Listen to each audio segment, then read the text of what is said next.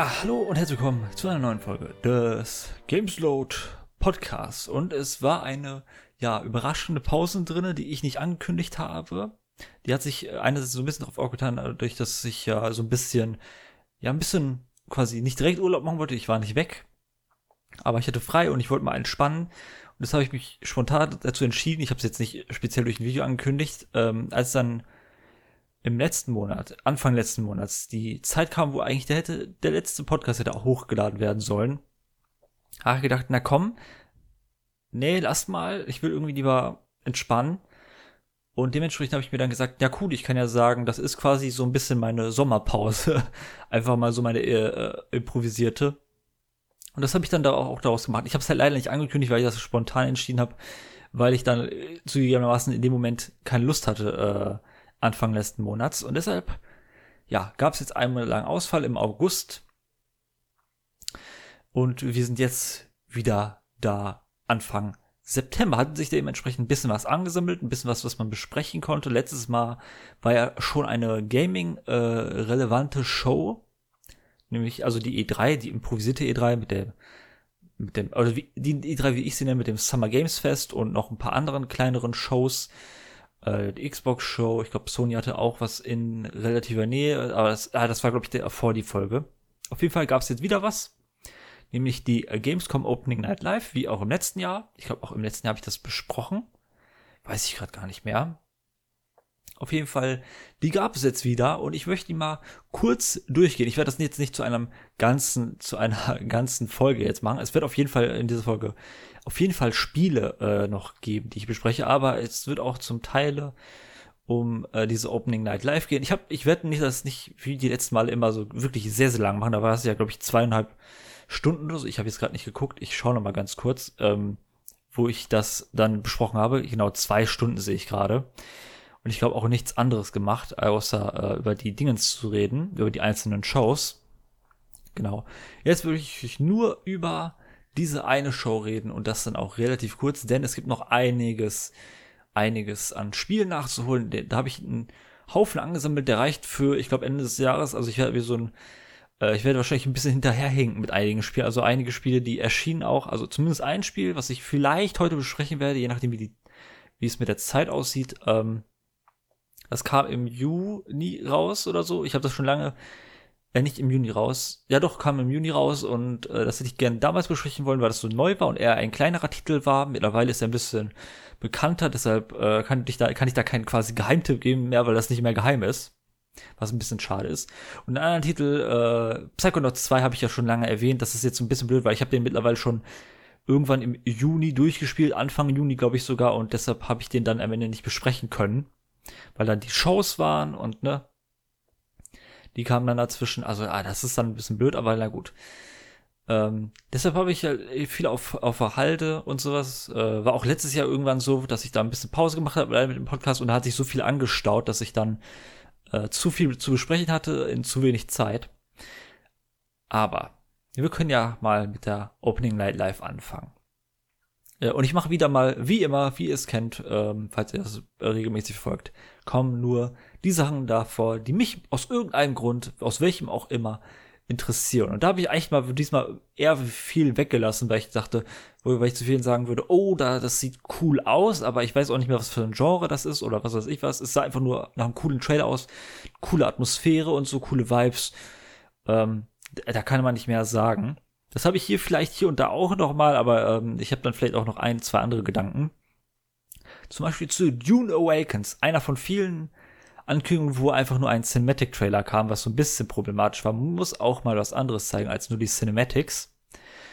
Aber das, der Grund, das, was da gezeigt wurde, das sah erstmal so für mich aus, was da, äh, wo, wo da eine Person stand in diesem Dune-Design. Ich muss ehrlich gesagt noch den Film schauen, da habe ich echt, da habe ich echt Bock drauf. Ähm, das da dachte ich mir so, oh, das wird wahrscheinlich irgendwie so eine Art Actionspiel sein. Das sieht nicht aus wie dieses Strategiespiel, was vor letztem Jahr angekündigt wurde, glaube ich. Sondern nach was anderem. Auf das Strategiespiel freue ich mich auch, was so in Richtung Command Conquer gehen soll. Aber auf so ein Action-Game, so ein richtiges Story-Game, da hatte ich mehr Bock drauf. Und das sah für mich so aus, wo der da so über so einer Schlucht stand, wo dann quasi eine Art von Riesenwurm dann hervorkam und dann ist er dann irgendwie äh, in den Himmel hervorgesprungen ist und dann ist der Hauptfigur dann äh, dort draufgesprungen und dann kam auch schon, war das Show auch schon zu Ende. Es war wirklich nur sehr, sehr wenig und sehr, sehr inhaltsleer und da dachte ich mir schon, okay, cool. Äh, ein Storyspiel und sowas, oh geil. Und dann stand am Ende, es ist ein MMO. Und da ist bei mir die Laune sehr, sehr schnell runtergegangen. Ähm, weil äh, ich bin einfach kein MMO-Typ. Also das interessiert mich wirklich gar nicht. Auch nicht mit Freunden oder sowas. Selbst wenn alle meine Freunde MMOs hätten, ich glaube nicht, dass ich dann sagen würde, ja, okay, komm, ich spiele dann mit euch. Einfach nur, weil, ne, selbst mit einer Gruppe würde es mir, glaube ich, nicht wirklich Spaß machen. Äh, auch dieses Konzept von monatlichen äh, Zahlungen und sowas. Besser als, wahrscheinlich besser als irgendwelche Free-to-Play-Modelle, wo man dann irgendwelche Sche Scheiße kaufen kann und so. Pay-to-Win-Scheiße dann im schlimmsten Fall. Ähm, kann man das vielleicht noch eher unterstützen, aber dennoch, ich bin da so ein bisschen äh, äh, distanziert zu dem MMO-Ding. Das hat mich ein bisschen enttäuscht. Ähm, gleichzeitig kam mir bei mir aber auch der Gedanke vor, okay, dann hoffe ich mal, dass es auch irgendwie so ein, es scheint so, als ob Dune gerade so ein bisschen gemolken wird, äh, ohne jetzt äh, noch, noch in einem schlechten Bereich von äh, Franchise-Making zu sein. ähm, und da kann ich mir, glaube ich, auch hoffen, dass da irgendwie noch so eine Art von Action-Story-Game da, da, daraus äh, äh hervorkommt. Das war so mein Gedanke dazu. Nicht wirklich. Also da muss ich sagen, da war für mich Dune Awakens weniger interessant, sondern eher der Gedanke, dass aus Dune auch mal ein Action-Game äh, rauskommen könnte. Mehr interessiert hat mich Callisto Protocol. Äh, und im Trailer wurde mal wieder klar, wie auch beim letzten Mal, als es gezeigt wurde, okay, das ist einfach Dead Space. Das ist Dead Space, ohne dass es Dead Space heißt. Was aber jetzt lustiger ist, weil äh, es gibt ja jetzt ein Dead Space Remake, äh, das kommen wird, auch in nicht allzu nah ferner Zukunft. Ich glaube, 2023 ist so geplant für das Ding. Und ja, da, ähm, da bin ich schon sehr gespannt drauf. Das sah echt cool aus. Es wurde leider in einer niedrigen Frame gezeigt, wie, mir das, äh, wie ich das gesehen habe. Ich hätte das gerne ein bisschen flüssiger gesehen. Äh, aber ansonsten war es wieder das gleiche. Dichte Atmosphäre, man hat ein bisschen das Display gesehen. Das ist so Dead Space typisch von dem, was ich über Dead Space weiß. Ich muss noch die Reihe, würde ich gerne zumindest den ersten Teil nachholen, vielleicht noch den zweiten Teil. Ich weiß, der dritte ist nicht so ge, äh, gemocht von Fans. Ähm, das hat so dieses Dead Space typische äh, Lay Overlay, wo wenig, wo es weniger Hard-Elemente gibt und die Hard-Elemente, die es gibt, sind so Hologramme, zum Beispiel die Munition von der Waffe wird nicht angezeigt als irgendwie unten rechts in der Ecke die Munition, so, ne, sieben Schuss im Magazin und insgesamt, keine Ahnung, 50 Schuss in der Pistole noch, sondern äh, hier wurde so angezeigt, dass die Waffe, über der Waffe so eine Art von Hologramm sehr, sehr klein angezeigt wurde, wie viel Schuss man noch hatte. Ähm, und generell, äh, auch ich glaube, die Leben wurden auch angezeigt. Ich glaube, auf dem Hinterkopf, so im Nackenbereich, äh, gab es so eine Art von Lebensanzeige.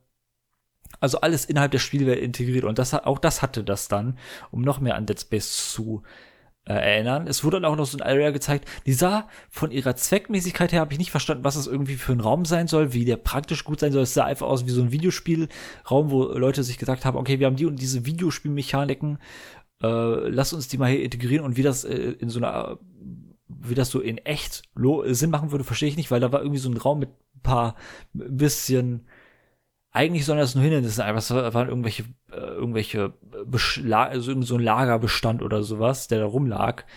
Eigentlich nur Deckung und in der Mitte war so eine Art von drehendem Zahnrädrigen Dingen, also so eine Art von Fleischwolf, was einfach dafür da war, um Leute, zu, äh, also um die zombieartigen Viecher zu, ja, zerquetschen oder auch die Figur. Äh, wie das Sinn macht, ich, weiß ich jetzt nicht. Äh, es sah sehr videospielig aus, einfach nur so. Äh, und es war wieder sehr, sehr gory auch. Äh, zum Ende wurde gezeigt, wie der eigene Charakter so eine Art von aber was das System entlang rutscht, die irgendwie aus irgendwelchen Gründen immer hier und da mal so ein paar kleine Hopser hatte, wo das dann schlagartig nach unten ging äh, und dann oben hin über dem über diesem Absturz war dann so eine Art von wieder so eine Art kleiner Reißwolf oder sowas, so stachelige Dinger, die einen killen würden. Äh, warum die da sind, weiß ich auch nicht oder sowas. Wie das äh, Sinn macht, außer als quasi ein Videospielding, dass man da nicht hin, dass man da, bevor man springt, so ein bisschen abbremst über die, über den Hügel, dass man da nicht zu weit jumpt und da rein gerät. Und am Ende wurde man dann krass in so einer Art von Ventilator-Ding ähm, so ein Riesenventilator, da einfach mal gezweiteilt. Äh, sehr, sehr blutig und so. Das sollte einfach nur dazu, da, um zu zeigen, quasi, ey, das wird bloody und ne, da könnt ihr euch was freuen für Leute, Fans von so richtigem blutigem Gore. Ähm, fand ich aber passend. Auch wurde, glaube ich, im Nachhinein gesagt, so ein bisschen was, das habe ich so ein bisschen mitbekommen. Ich habe jetzt nicht äh, zu mir zu jedem Spiel so hin nachhinein erkundigt noch, hier und da mal so ein bisschen was mitbekommen. Und ich habe ich, glaube ich, mitbekommen, oder es wurde in der Präsentation gesagt, ich weiß nicht mehr, dass die Gegner, und das finde ich einen coolen Twist, stärker werden, wenn man sie nicht schnell erledigt. Das heißt, wenn man irgendwie einem Viech irgendwie so den Arm abballert, was gut möglich ist. Man hat so in äh, Callisto Protocol wird man auch wie in Dead Space so Waffen haben, die gut dafür da sind, irgendwie einzelne Körperteile abzuschießen und sowas. Ähm, wenn man aber nicht schnell genug ist, dann soll es anscheinend so sein, dass die Gegner dann stärker werden, was ich cool finde. Äh, dass es so ein bisschen einen in Bedrängnis schickt, dass man so sagt, na gut, da soll ich lieber schnell den Headshot verteilen oder so. Vielleicht helfen Headshots auch nicht unbedingt bei allen Gegnern, die direkt zu killen. Vielleicht äh, wächst dann aus dem zerplatzten Kopf da irgendwie so noch ein komisches keine Ahnung, Schlangenviech, was dann einen beißt oder sowas, so, sehr eklig. Da komme ich auf echt viele coole Ideen. Also, ähm, sehr, sehr nette Idee, würde ich sagen. Äh, da freue ich das mal in Action zu sehen. Und ja, diese blutige, gorige Action wird's äh, Anfang Dezember, nämlich am 2. Dezember, bei uns anscheinend geben. Bin ich ein bisschen gespannt drauf. Auch gespannt bin ich auf Lords of the Fallen. The Lords of the Fallen.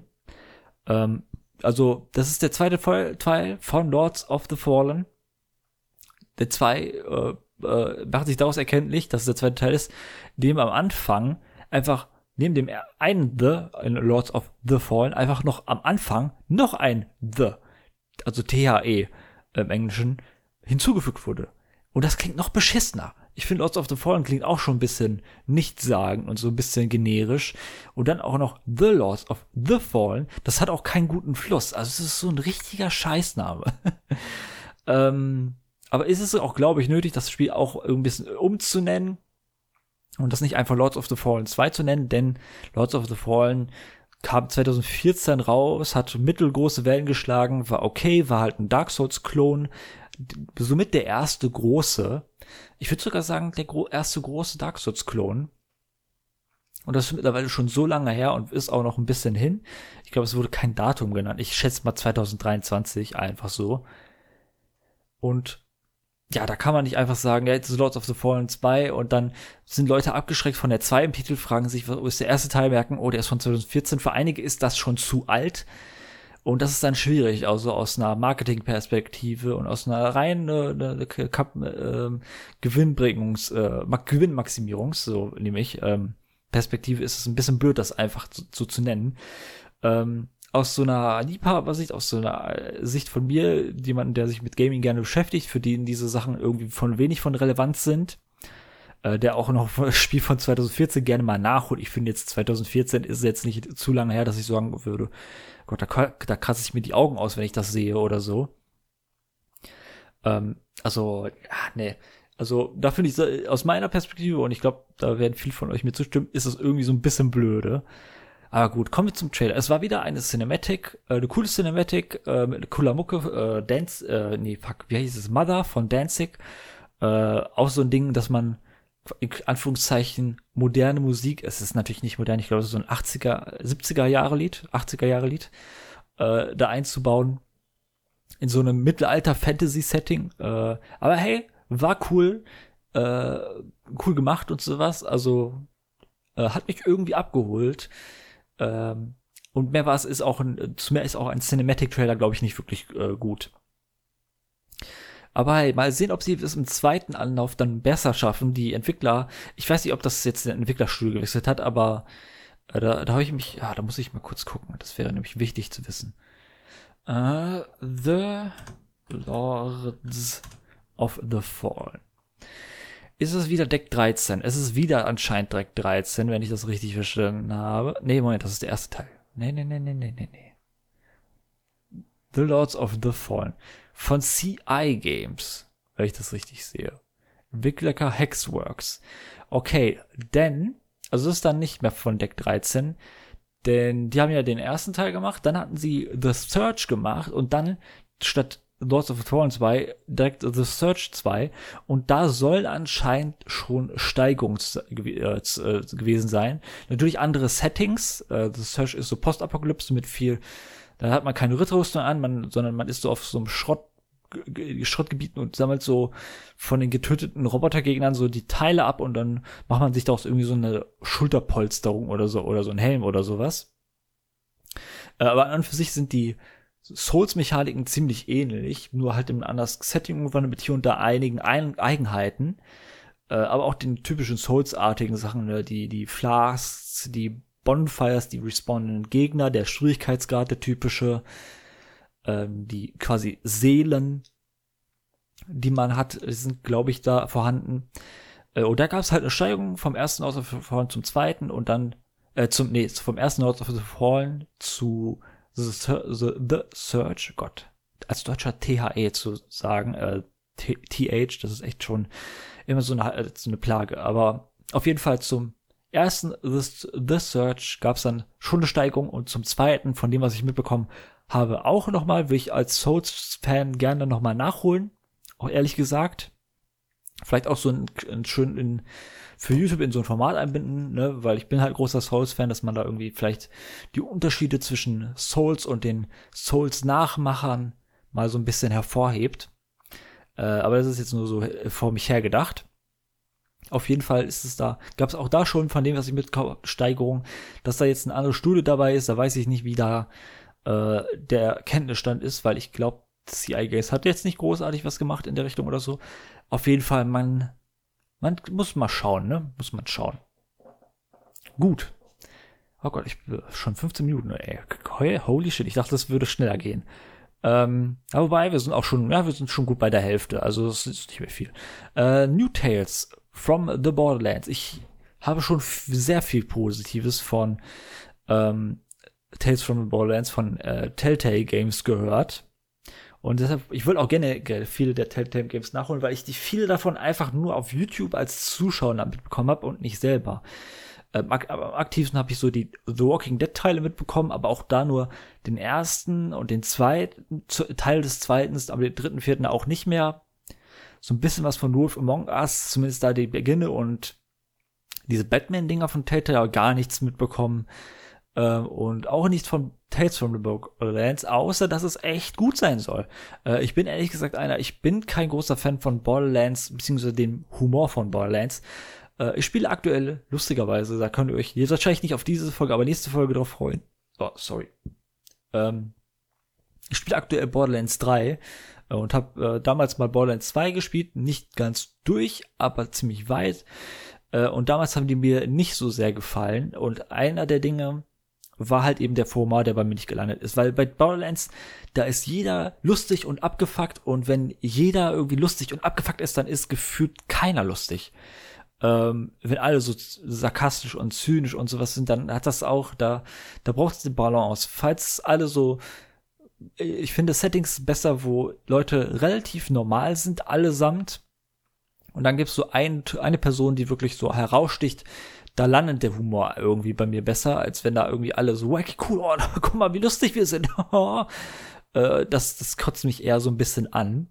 Äh, aber ich kenne Leute, die auch Borderlands nicht mögen und oder die den Humor, die Welt von Borderlands nicht mögen, eher so die Looter-Shooter-Mechaniken davon, äh, die auch ich ein bisschen mehr mag, mögen. Und die haben gesagt, nee, das funktioniert ehrlich gesagt auch schon in diesem narrativen Setting und auch der Humor landet irgendwie besser, wenn er von Telltale kommt.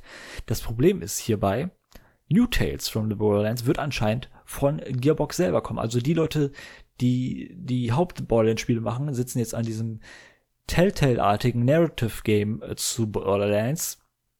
Und da bin ich mir nicht sicher, ob die das mit dem Horror hinkriegen oder ob die nicht das machen, was sie mit in der Hauptreihe aus meiner Sicht scheiße machen. Aber ey, ähm, sie haben auch schon gesagt, ey, es gibt Leute, äh, äh, ähm, die hier mitarbeiten, die wir aus dem alten Telltale-Studio, also nicht dem, äh, dem Telltale, da, hier gibt's Leute, die am ersten Borderlands mitgearbeitet haben. Die Frage ist natürlich, ja, aber arbeiten die auch in Hauptrollen? Äh, äh, Sind die irgendwelche, ist es irgendwie der dritte oder vierte Schreiberling? Der Dialoge irgendwie einer von, der damals am 2014er, glaube ich, äh, Teil gearbeitet hat? Oder ist es der Leadwriter?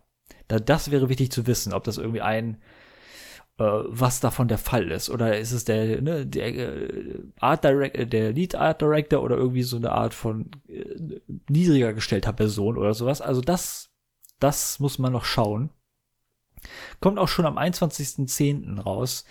Also schon in, in einem Monat, ey, krass. Oh Gott, es ist schon September. Heilige Scheiße, Mann. Oh. Gut, machen wir schnell. Ich muss mal kurz über Sonic Frontiers wieder ablästern. Aber auch nicht ganz. Äh, es gab ein neues Ding dazu. Ich bin kein Fan davon, habe ich schon beim letzten Mal klar gemacht. Ähm, man hat neue Gegenden gesehen und die sahen grafisch deutlich besser aus, deutlich gefüllter, nicht so eine karge Ebene und sowas. Da gab schon, okay, einige Settings sahen wieder relativ bla aus, andere, aber wie gesagt, die sahen diesmal besser aus und die sah sehr, sehr Sonic aus. Nur Problem ist bei mir, ich mag dieses Standard Sonic Ding nicht. Äh, das fühlt sich einfach sehr automatisiert an dieses Spiel. Ich weiß nicht, wie man, ich weiß ehrlich nicht, wie man an sowas Spaß haben kann an Sonic. Aber Sonic spielt sich am besten, wenn, wie, wenn er wie ein Ping-Pong-Ball agiert. Äh, wenn man die alten Spiele mal sieht, dann sieht man auch schon, dass er irgendwie so eine Art von Flipper-Dinger sind und sowas. Also er fühlt sich an wie so ein Ball in so diesem Pinball-Ding. Äh, äh, und man kann bekannterweise bei Pinball außer den Wippen nicht viel kontrollieren. Und das ist auch gefühlt bei den Sonic-Spielen auch immer so gewesen, von denen, die ich gespielt habe. Ich glaube, es war Sonic 3 oder so. Und Sonic äh, heißt das Generations oder sowas. Ähm, ach, keine Ahnung. Aber irgendwelche habe ich auf der gespielt, auch auf der PS2 und da spielte sich alles automatisch. Äh, und ich habe irgendwie gefühlt nichts gemacht. Und wenn ich selber kontrolliert hatte, dann fühlte es sich irgendwie scheiße an. Auf jeden Fall, das ist so meine Abneigung gegen diese Serie. Aber auch hier wieder, äh, also wie gesagt, das sah deutlich besser aus. Ähm, allerdings muss ich hier wieder meckern, äh, die Objekte schweben immer noch weird durch die Gegend, äh, als ob das nicht so richtig für eine dreidimensionale Open World eben äh, äh konzipiert wurde, dieses äh, Ding.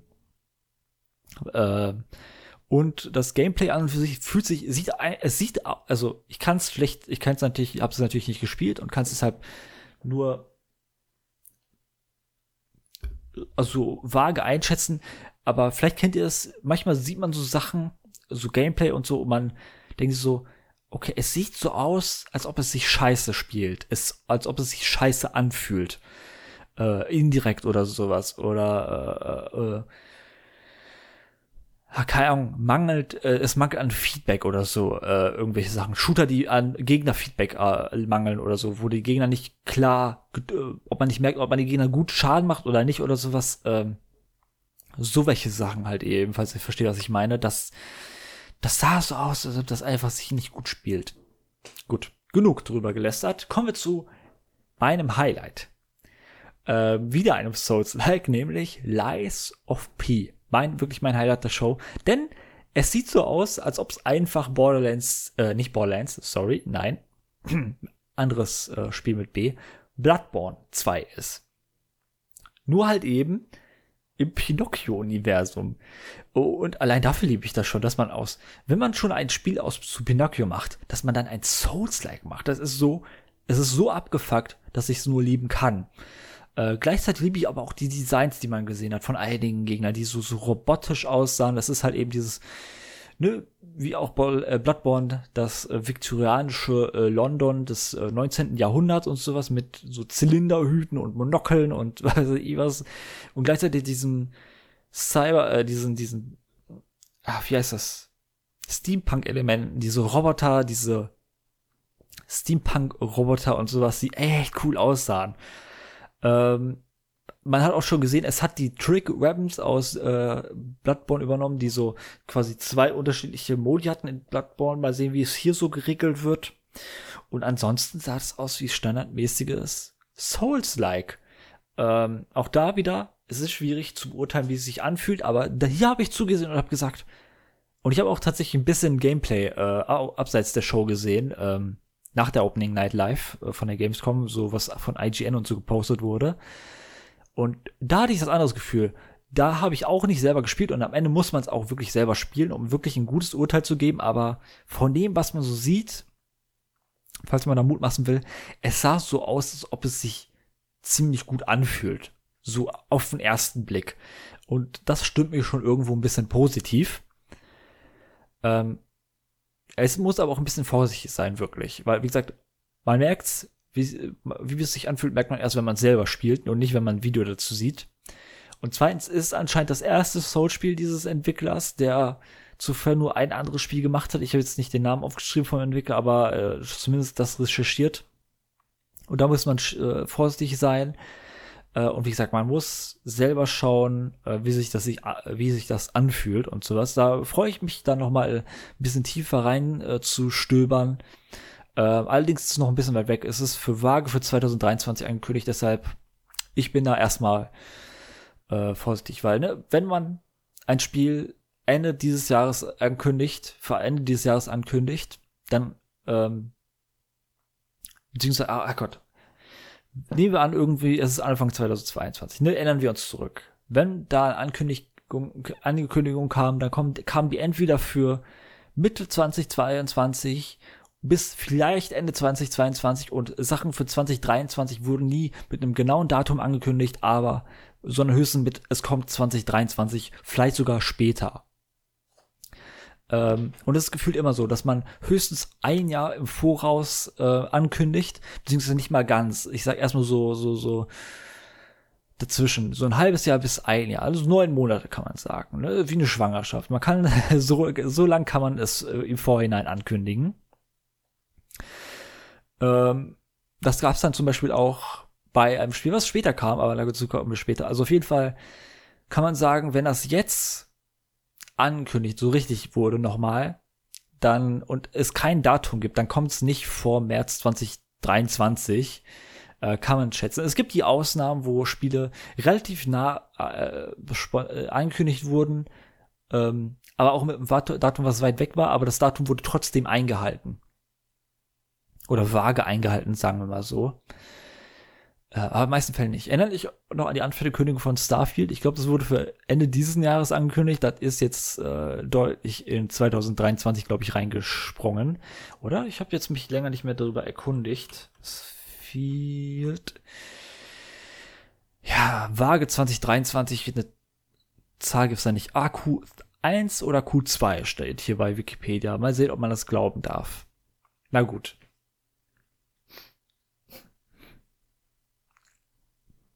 Ähm, ähm, ähm, genau, Lies of P, also wie gesagt, komischer Name, muss ich sagen.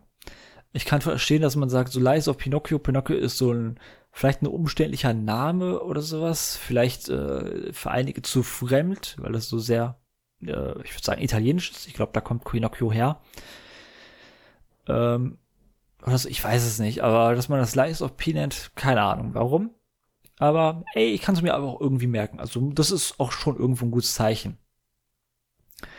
Äh, schwieriger sieht's da aus bei High on Life. Da war ich erstmal sehr gehypt von, denn ich liebe Rick und Morty. Wie viele von uns. Aber als man es gesehen hat, da äh, gab es Gameplay zu. Das wurde ziemlich lang gezeigt. Über fünf Minuten. Das ist schon lange, wenn man vergleicht. Da gab es auch teilweise Sachen, ne? wie gesagt, die ganzen Cinematic-Dinger, äh, die auch nur so eine halbe Minute ging, hier so mehrere Minuten richtiges Gameplay zu zeigen, das leider sehr, sehr lahm aussah. Äh, wo es quasi einen Bosskampf gibt in so einer Art von radioaktiv verseuchtem Silo, ne, so typische grüne, guige Masse, äh, die so, auf der man so herumstand, also auf so, so äh, Überresten.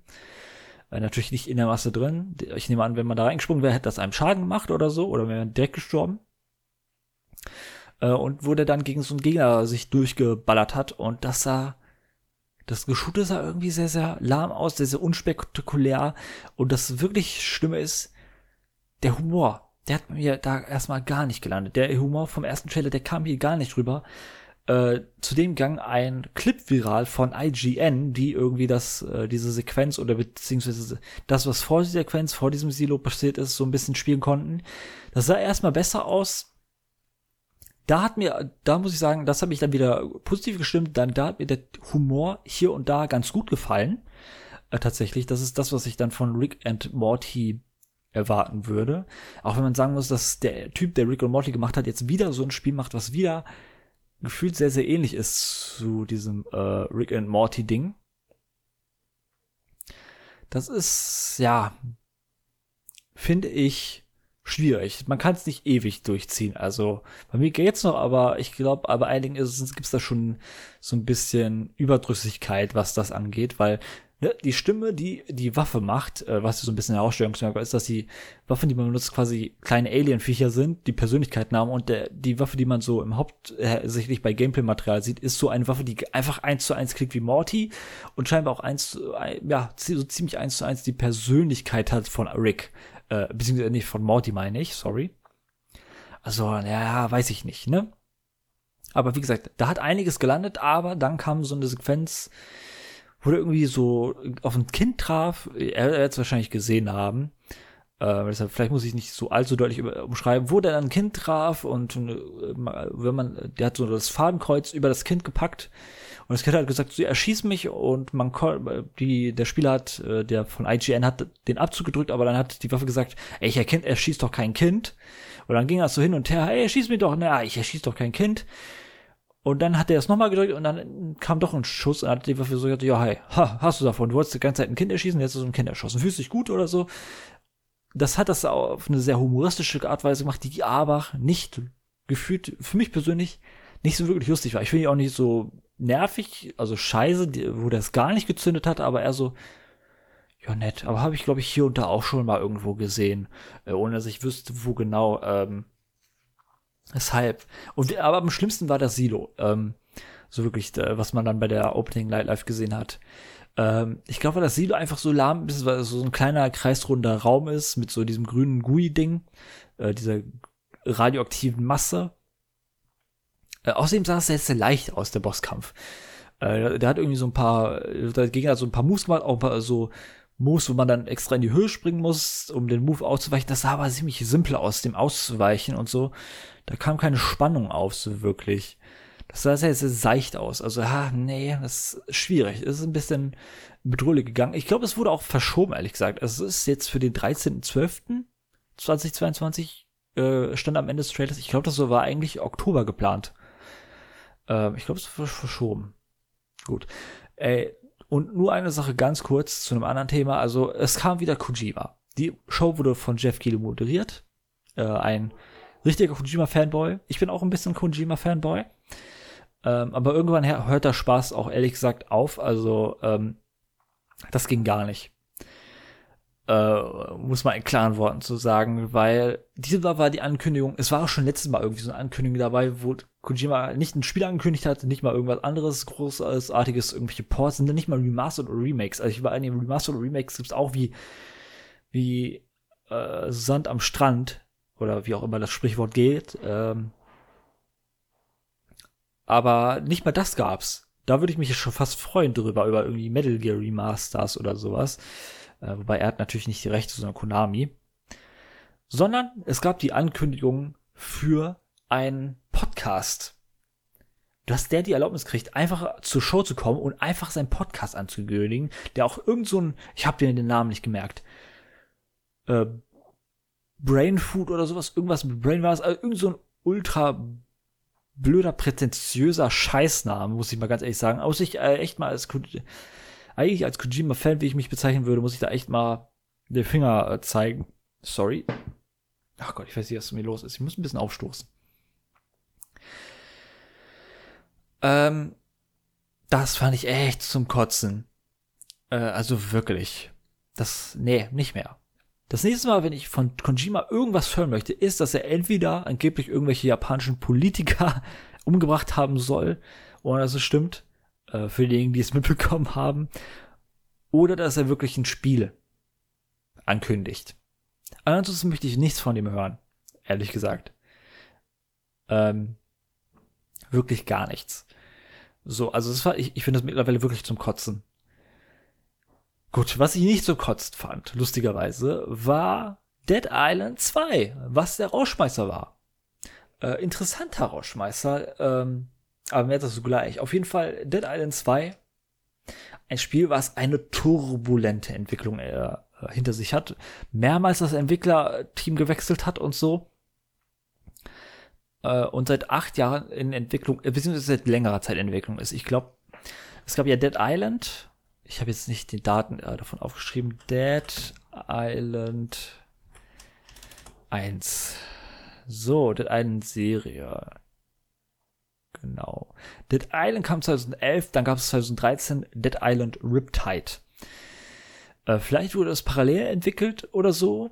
Ansonsten kann man annehmen, dass entweder seit 2013 oder seit 2014 an Dead Island 2 entwickelt wurde in irgendeiner, irgendeiner Form. Also entweder acht oder neun Jahren. Auf jeden Fall vor acht Jahren, 2014, kam schon ein Trailer, der mittlerweile einen legendären Status hat, wo dieser komische Beach Boy am äh, California Pier, wie heißt der nochmal, Santa Monica Pier in Los Angeles lang joggt, während hinter ihm quasi die Welt untergeht in der Zombie-Apokalypse und der hat einfach so die Mucke voll am äh, aufgedreht, ist voll am Pumpen oder so ein Shit und merkt einfach gar nicht und dann ja, es ist ein relativ lustiger Trailer.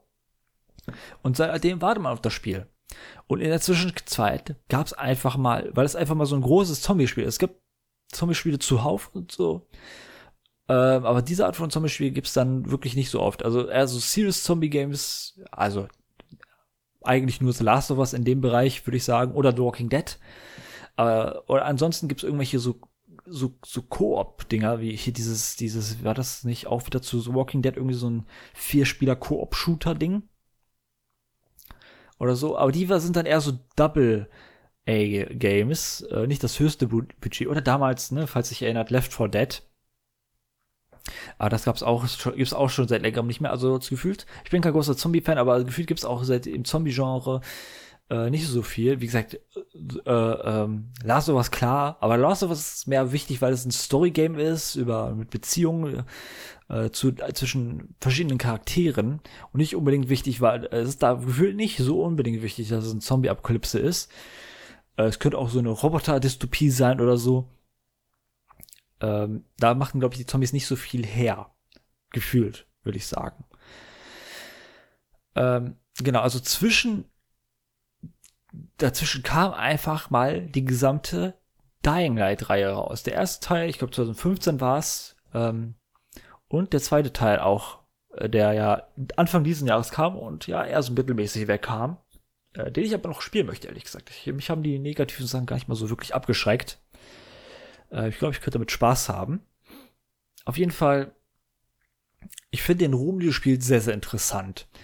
Da das Original bekannt wurde, da hast du einen einen legendären Trailer. Also ich habe schon beim zweiten Trailer legendär gesagt. Also es ist so, das ist so interessant bei dieser Reihe. Der erste Spiel hat schon so einen legendären Trailer gehabt, der so richtig geil war, aber der richtig emotional und äh, emotional und dramatisch war, während das Spiel wo, wo man dann gedacht hat, okay, das ist das richtig krasse emotionale Spiel mit Zombies irgendwie, oh Gott, krass.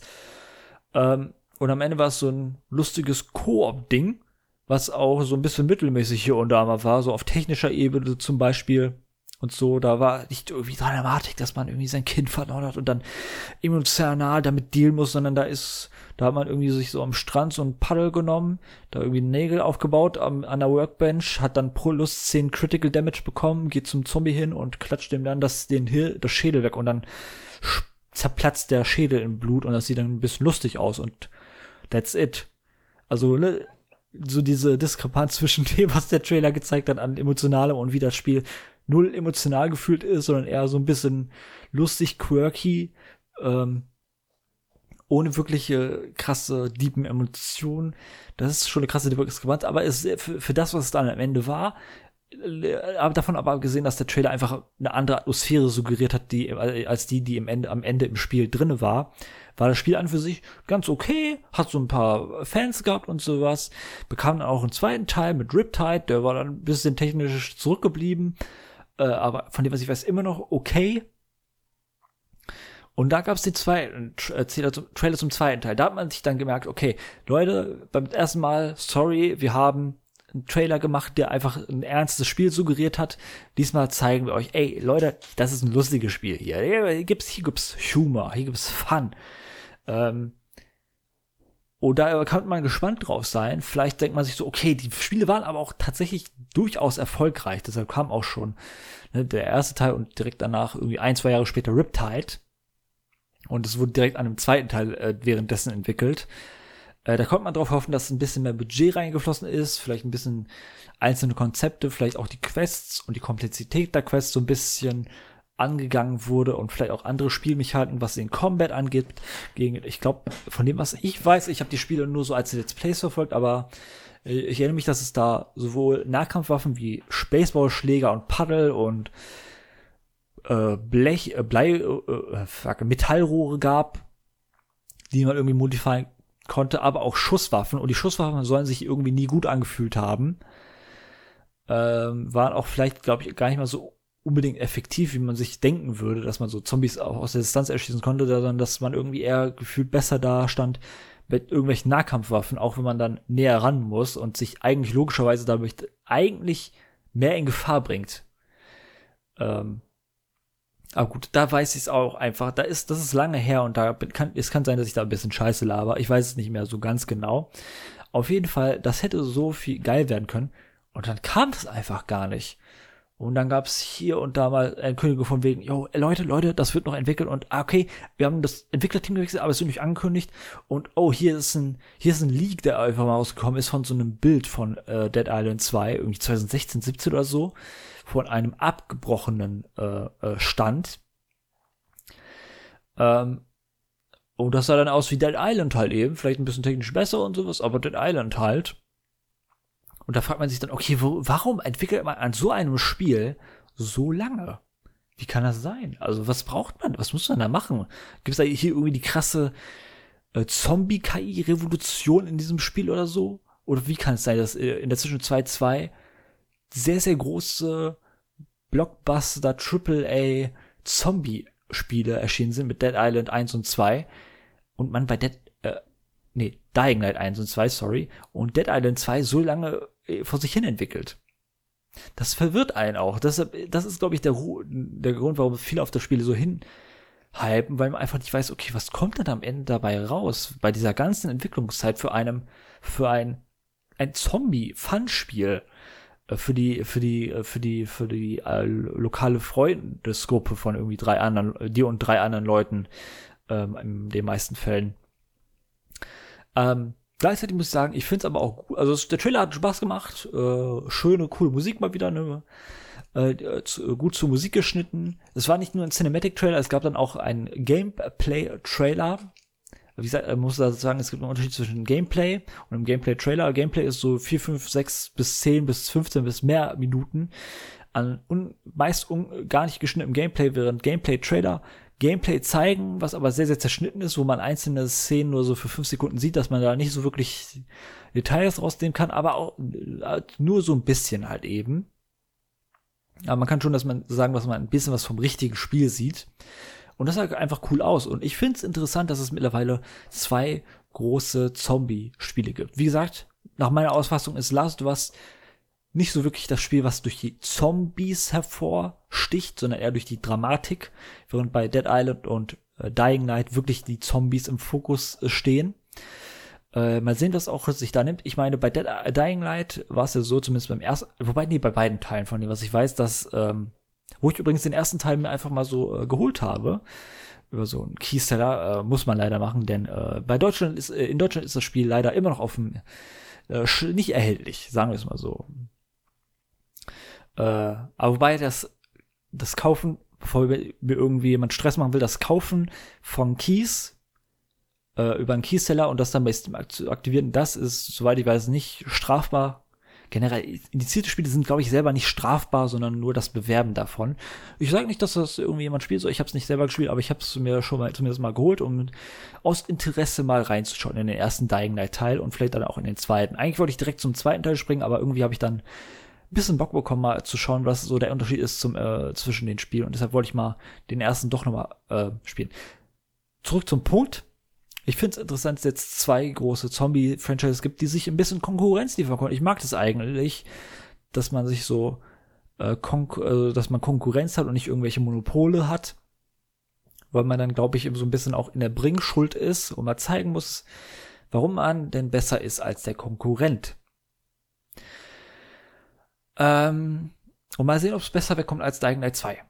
Na gut, kommt am 3.2.2023. Nur um um mal zu meinem Punkt zu kommen, wie früh man äh, Spiele äh, ankündigt und wie, wann sie dann am Ende rauskommen, das zeigt es mal wieder. Äh, jetzt so richtig angekündigt, hier letzten Monat im August. Und dann quasi neun Monate, glaube ich, Moment, bis zum, bis zum Ende des Jahres von August bis äh, Dezember sind es fünf Monate und dann nochmal drei, ja genau, acht Monate müssten es sein, acht, neun Monate mal wieder. Das ist so der späteste Zeitraum, bis es, wo es noch angekündigt werden sein äh, kann. Ansonsten wird es wahrscheinlich vielleicht verschoben werden. Mal sehen, ob es dann, äh, wie es dann ausschaut. Auf jeden Fall, es ist wieder so ein Spiel, was so lange in der Entwicklungshölle ist und wo die Leute einfach nur deswegen, also ein bisschen, allein deswegen schon ein bisschen gespannt sind. Und meine Fresse, 45 Minuten, das war länger, oder ein bisschen unter 45 Minuten, länger als ich gedacht hätte ich mache ein bisschen Pause, ruhe ein bisschen meine Stimme aus. Ist halt so, ich rede, ich bin ja alleine Podcast und rede am Stück, deshalb äh, gibt die Stimme auch irgendwann mal nach. Fünf Minuten und wir hören uns dann sofort wieder, um endlich mal Spiele zu besprechen, nämlich Psychonauts 2 und je nachdem, wie lange das dort noch, vielleicht ein oder zwei andere Spiele. Ich würde sagen, zumindest ein anderes Spiel. Auf jeden Fall äh, hören wir uns dann quasi sofort wieder. Denn ich schnell es ja raus. Also äh, bis sofort. So, da wäre ich wieder, um mir ein, ein, paar Spiele äh, von meinem Haufen an Spielen, die ich so in den letzten äh, zwei Monaten gespielt habe, äh, abzuarbeiten. Ähm, und fangen wir an mit Psychonauts 2, weil das am längsten her ist und deshalb will ich nicht allzu lange das von mir herschieben. Psychonauts 2 ist wie Psychonauts 1 ein Plattformer. So viel, äh, so weit, so gut. Der hat interessanterweise direkt eine Woche nach dem Ereignissen des ersten Teilspiels, obwohl äh, in Wahrheit 16 Jahre vergangen sind. Ich glaube, der erste Teil war 2005. Der zweite Teil ist jetzt Mitte 2021 erschienen. Ich war ein bisschen spät dran. Ich wollte es unbedingt für meine Top-Liste des Jahres nachholen, äh, weil ich mir dachte, es würde weit oben sein und es würde sich bewahrheiten, denn es ist wirklich sehr, sehr weit oben, um äh, nicht zu sagen, wo, wie weit oben. Denn es ist wirklich ein unfassbar geiles Psychonauts, denn es ist sehr, sehr krass wie der erste Teil und ich mochte den ersten Teil sehr, sehr gerne. Ich habe den erst letztes Jahr, Anfang letzten Jahres, äh, ich glaube sogar im Januar, äh, nachgeholt und war echt angetan von dem Humor einerseits, von den Ideen, von der Kreativität, äh, die im Spiel so vorhanden ist. Und genau dieser Humor, genau diese Identität ähm, und die Kreativität äh, der Entwickler ist hier krass im Vordergrund äh, und der Grund, warum ich dieses Spiel so, so gerne habe. Ähm, der, es gibt einen Location-Wechsel. Ähm, ich bisschen schade, ich mochte dieses äh, Camp-Setting aus dem ersten Teil. Übrigens, also ich habe den ersten Teil in der Podcast-Besprechung. Falls ihr da mehr zu wissen wollt, schaut euch die Folge an. Es müsste gleich eine der ersten zehn Folgen gewesen sein. Ich schaue jetzt gerade nicht, ich, ich schaue lieber nicht nach. Ähm, ihr werdet schon finden in der, es gibt ja eine YouTube-Playlist, ne, kann ich ja mal kurz bewerben, ne, falls ihr irgendwelche alten Folgen sehen wollt, schaut euch einfach die YouTube-Playlist an, die ich hier am Ende des Videos nochmal äh, verlinken werde. Auf jeden Fall. Ähm, es gab einen Wechsel der Tapete, quasi von diesem Camp-Setting, wo die Psychonauts ausgebildet werden, um ihre einzelnen Psychokräfte zu lernen, mit denen sie dann in die in die Psyche von anderen Leuten eindringen, um so ein bisschen mit ihren Problemen äh, zu konfrontiert zu werden, aber auch um Informationen so ein bisschen zu extrahieren und so quasi ihre Funktion als eine Art von Geheimdienst zu erfüllen. Ähm, da wurde das Setting gewechselt zum Psychonauts Headquarter, äh, was lustigerweise direkt neben dem Camp ist. Und hier und da gibt's so äh, Segmente des Camps, wobei nicht die Segmente, die man im ersten Teil entdecken konnte, was eigentlich cool gewesen wäre, gerade weil auch so viel Zeit vergangen ist. Da möchte ich, würde ich gerne das Spiel, den ersten Teil und Gebiet des ersten Teils in neuer Grafik sehen wollen. Aber gut. Ähm, größtenteils spielt das halt eben in diesem äh, Headquarter, von in denen dann dann äh, die einzelnen Level ansteuert, indem man dort teilweise Leute trifft, die dann äh, äh, ja, in dessen Psyche man dann einschreitet. Es ist sehr, sehr schwierig, Psychonauts äh, Leuten äh, schmackhaft zu machen, die es nicht kennen, weil das klingt so weird, wenn man sagt, ja, man taucht die Psyche von Leuten ein. Ähm, wobei ich eigentlich damit sagen will, ist natürlich, die Psyche ist, ist eben sehr, sehr kreativ aussehende Plattformer-Level, wo man hin und her hüpft und äh, einzelne Aufgaben macht und gegen Gegner kloppt auch wieder.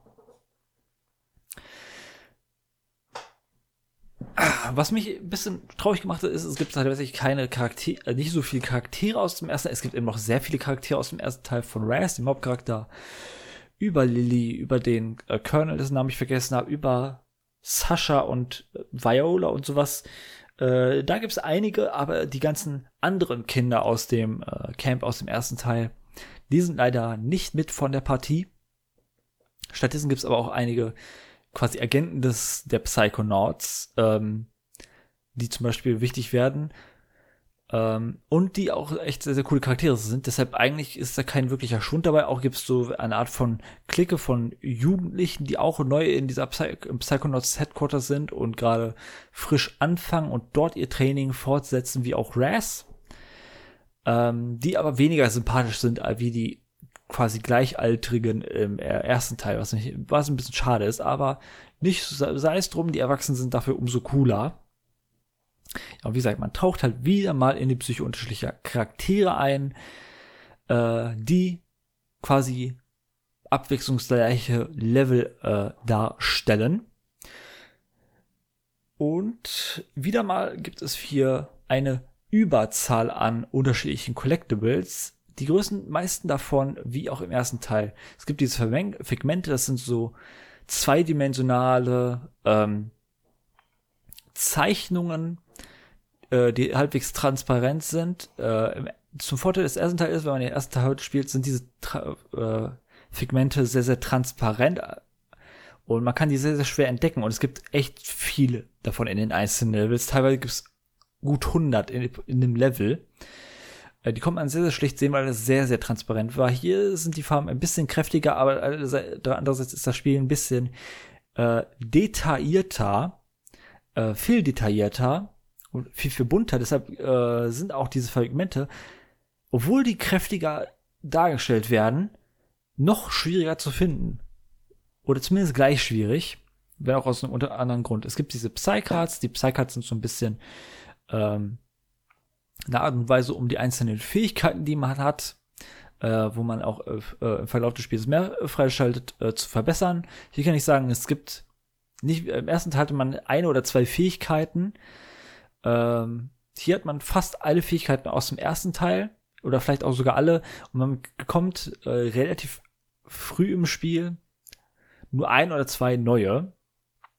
Deshalb, äh, aber ist gut, dass zumindest die alten immer noch drin sind, dass man nicht auch auf irgendeine Art, äh, magische Art und Weise dann irgendwie verliert. Ähm, das fand ich gut. Es gibt Tags äh, für, für Bags, also so, so, so ähm, Marken für so Koffer und Gepäcktasche und sowas, die wieder mal schön kreativ die emotionalen Ballast äh, darstellen sollen. Ähm, ähm, es gibt so im Englischen diese Redewendung äh, carrying a bag, baggage, also jeder trägt so seine Koffer mit sich im Sinne von mit, von Ballast, emotionalen Ballast und die sind dann innerhalb dieser Level durch diese schönen Koffer, die so eine schöne Grimassen ziehen und so traurig dahin blicken, bis man ihnen diese Tags bringt, um die zu ma äh, markieren. Ähm, das finde ich echt cool. Ähm, es gibt eine Art von Scavenger Hunt, wo man auch abseits von äh, nicht nur den einzelnen Level, sondern auch in der quasi Hub World, diesem Headquarter der Psychonauts, ähm, äh, äh, Objekte finden soll. Die habe ich, glaube ich, auch abgeschlossen, weil das eine Art von Nebenquest im Spiel darstellt.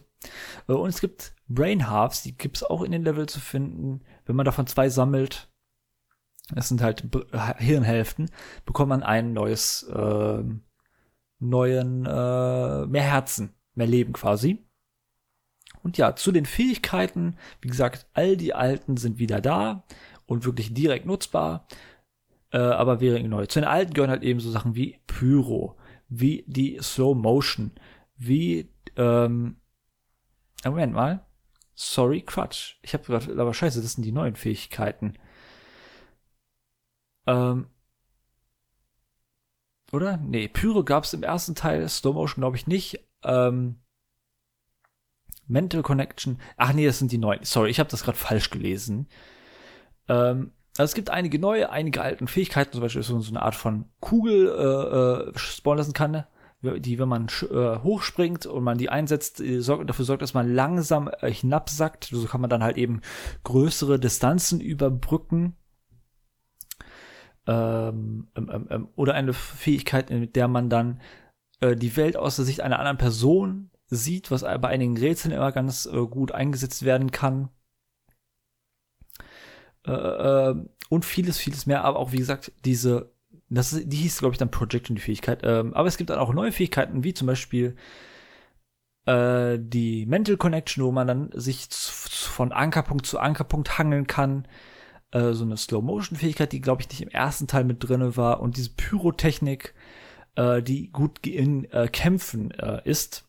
Und die werden alle wieder mal sehr, sehr klug eingesetzt vom Spiel. Ähm, eine positive Entwicklung finde ich tatsächlich hierbei ist, dass es weniger gefühlt schlechte Level im Spiel gibt, als im ersten Teil, wo es ein oder zwei Level gibt, die mir nicht gut gefallen haben. Wobei aber äh, der erste Teil ein bisschen bessere Level hat. Dieser Teil hatte auch gute Level. Ich werde sie jetzt mal nicht direkt nennen, aber umschreiben. Ein, ich sag mal, ein Level, was sich ums Kochen dreht, war sehr, sehr cool gemacht. Äh, mehrere Level, in der es um einen, äh, um den eigenen Mentor Ford Cruller geht, die alle unterschiedlich und cool sind. Und äh, eine Art von Casino-Welt, die auch sehr, sehr kreativ war, wo es dann so ein bisschen um die die ist auch sehr, sehr early, deshalb nicht sie einfach mal, das ist, glaube ich, die zweite Welt, in die man eintaucht, äh, wo es dann um so ein bisschen eine Art von Gambling Addiction geht, äh, äh, vor einer Person, in die wessen Psyche man da eintaucht und sowas. Sehr, also wirklich sehr cool umgesetzt. Das merkt man auch immer bei den einzelnen Level an den Gegnertypen, die dann irgendwie äh, levelpassend äh, sind. Äh, bei einem Typen, der sehr, sehr krasse Selbstzweifel hat, ist, gibt es dann eine Art von Gegnertyp, der nennt sich Judge, der hat so einen Riesenhammer, der mit dem er auf einen drauf äh, äh, klopft. Er sieht aus wie so der typische Richter mit dieser komischen weißen Lockenpracht und so der schwarzen Robe und sowas. Äh, und da gibt's auch eine unterschiedliche Art und Weise, wie man, die, man die bekämpft. Ähm, die Highlights sind halt eben, aber wie gesagt, sorry, das sind immer noch cool Level. Ich habe das Gefühl, der erste Teil hatte eine größere Varianz an Levelqualität. Hier gibt's ausschließlich gute bis sehr, sehr gute Level. Und im ersten Teil gab's gute Level, äh, gibt es auch ein paar mittelmäßige Level, aber dafür auch ein paar wirklich hervorragende Level und ultra kreative Level. Ähm, ich nenne mal den Milchmann und Leute, Fans vom ersten Teil wissen, was ich meine. Da kommt gefühlt nichts ran, aber es ist auch vielleicht ein bisschen Geschmackssache und das ist mein Eindruck halt. Auf jeden Fall. Die Highlights des Spiels sind die gleichen Highlights wie im ersten Teil. Während die Lowlights oder die weniger guten Sachen ähm, quasi übernommen wurden. Der Kampf, äh, wie gesagt, man hat ein bisschen Möglichkeiten und einige der Fähigkeiten, die man hat, sich auf die ähm, auf diese ähm, auf diese Gegner beziehen und sowas und ein bisschen Varianz in die Kämpfe bringen, je nachdem wie man einsetzt, zum Beispiel diese Slow Motion und auch die Pyrotechnik, da man so eine Art von Brennradius hat, ne, wenn man die Technik einsetzt, baut sich langsam immer größer und größer werdender Kreis um einen drumherum auf und wenn man dann loslässt, geht alles innerhalb des Kreises außer einem selbst in Flammen auf und sowas. Äh, das bietet einem dann ein bisschen mehr Abwechslung, aber alles in allem sind die Kämpfe nicht so wirklich das, wofür ich das spiele. Und die stören dann eher. Ich will eher ein bisschen was mit den Charakteren zu, äh, zu tun bekommen, ne? zum Beispiel Raz und die so, ne, Zehnjährige sind und so ein bisschen rumliebeln, äh, so die erste große Liebe sind, das ist irgendwie sehr, sehr süß und charmant. Ähm, aber auch diese älteren Psychonauten zu sehen und wie die äh, mit ihren Problemen, die sie über die Jahre aufgebaut haben, klarkommen.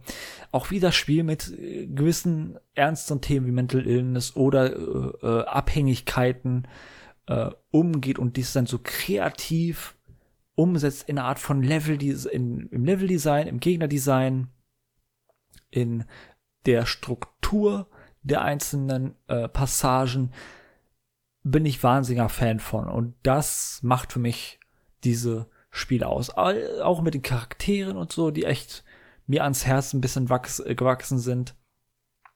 Äh, das finde ich schön. Ich könnte auch ein bisschen drüber reden, dass man hier auch Raz's Family kennt, äh, kennenlernt, die im ersten Teil nur so angedeutet wurde. Äh, zum Beispiel im finalen Level, da, final, das finale Level vom ersten Teil ist auch übrigens ein Beispiel vor einem Level, was eher nicht so geil ist. Ähm, eher mittelmäßig, wenn aber auch nicht wirklich schlecht.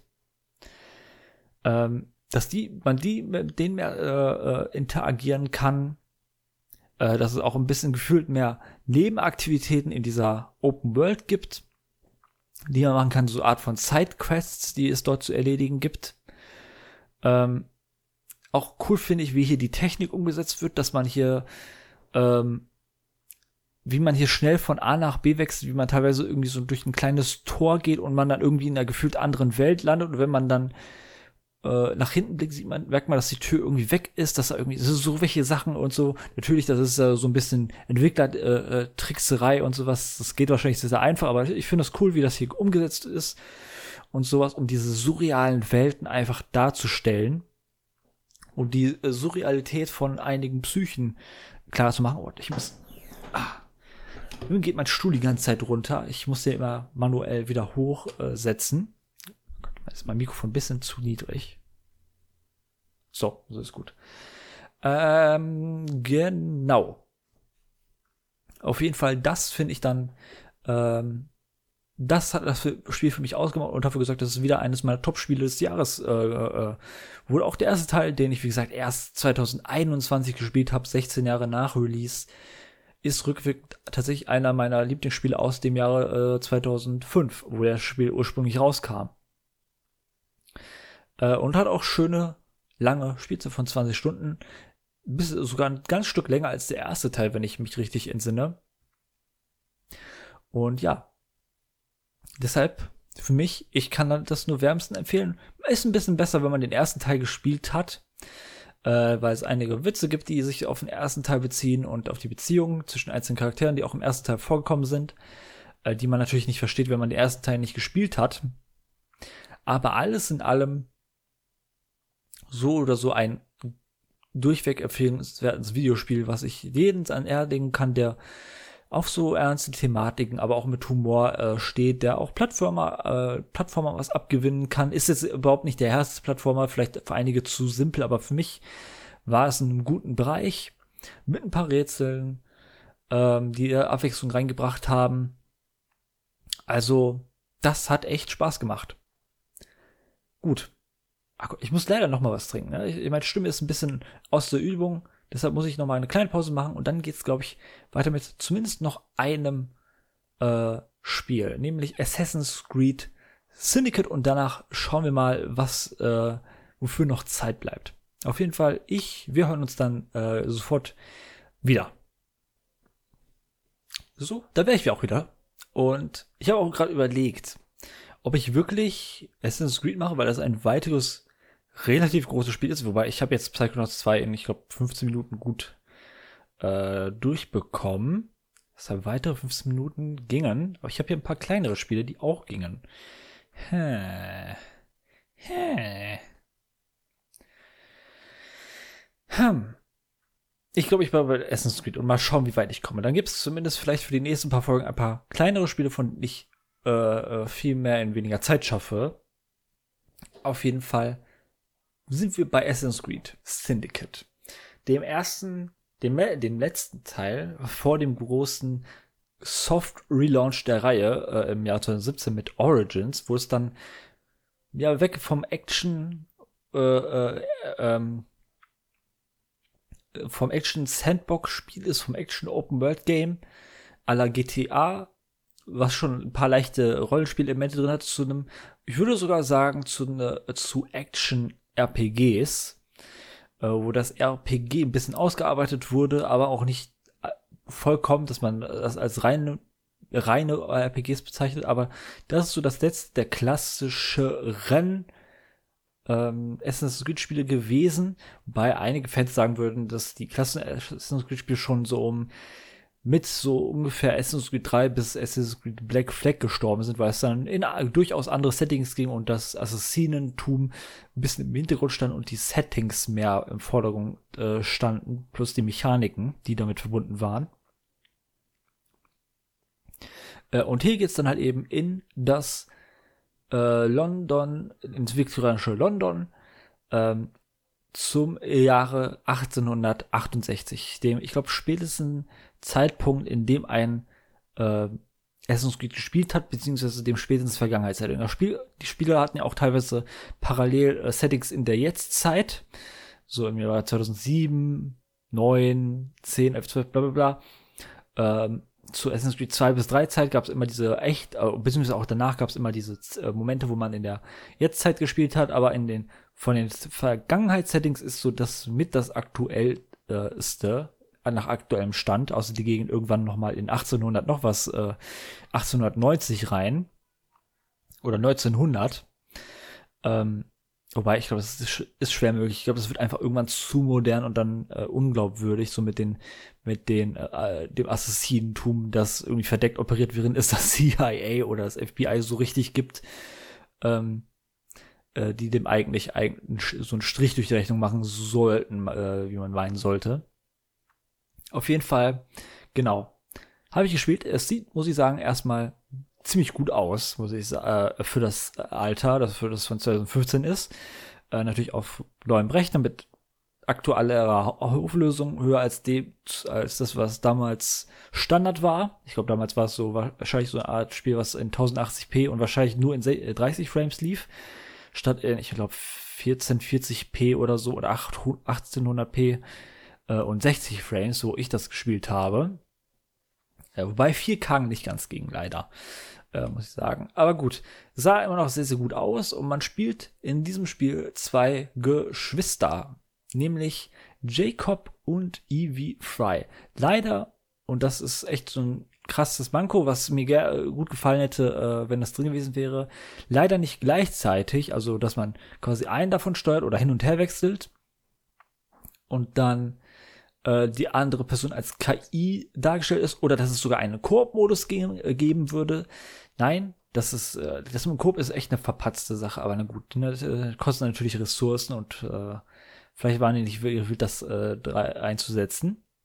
Für den gibt's nicht und er hat halt auch keine äh, das andere Geschwisterteil ist dann auch keine KI-Begleitung, äh, was ich gut und äh, gefunden hätte, sondern man äh, spielt halt eine Figur für eine bestimmte Mission, muss man äh, halt eben eine bestimmte der Geschwisterteile spielen für andere Missionen. Es ist egal, wie man spielt und die Dialoge, also entweder weil beide in den Cutscenes vorkommen oder weil die Dialoge von sowohl der, der äh, Schwester Evie als auch von dem Bruder Jacob äh, in beiden Fällen eingesprochen wurden. Äh, aber ich finde schade, dass die beide nicht parallel existieren, sondern immer nur einer gleichzeitig. Äh, in der Open World kann man halt eben im Menü hin und her wechseln. Ähm, aber ja. Ähm, das Klettern wurde auch schon im Vorgänger, muss auch sagen, das Spiel erinnert sehr an den Vorgänger Origin, äh, nicht Origins, Unity, äh, weil sehr viel vom technischen Gerüst, glaube ich, einfach übernommen wurde, äh, von der Engine her und so.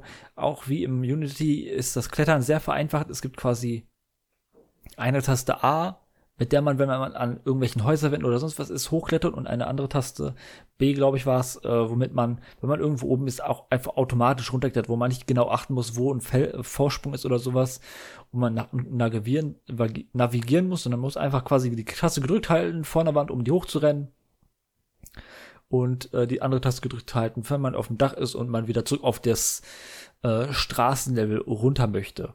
Ist simpel, aber ähm, äh, kann ich verstehen, äh, hier hinzu kommt äh, eine ne neue Fortbewegungsmethode, nämlich einerseits Kutschen, die äh, natürlich wichtig sind, ähm, weil sie einerseits das schnellste Methode, die Fortbewegungsmethode im Spiel sind und auch zum Setting natürlich passen und sowas, äh, weil ja hier so ein bisschen das Straßennetzwerk so richtig ausgebreitet wurde, wo die Straßen zu ge gepflastert wurden und nicht irgendwelche Dreckwege waren oder so, damit dann die Pferde gut drüber kommen und was dann natürlich am Ende dann zu Straßen wurde, die für Autos gut äh, nutzbar wurden.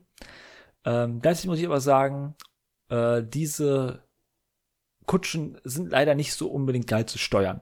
Sie sind leider am schnellsten, weshalb ich die hier und da mal, wenn äh, ich vom genau gan, ein ganz äh, zum einen vom einen Ende Map zum ganz anderen Ende geschickt wurde von Missionsgebern, äh, dann habe ich dann gesagt, okay, scheiß drauf. Äh, entweder ich teleportiere mich und das nicht ging, dann muss ich halt die Kutsche benutzen. Die andere Methode, die viel, viel geilere Methode, ist Seilrutschen.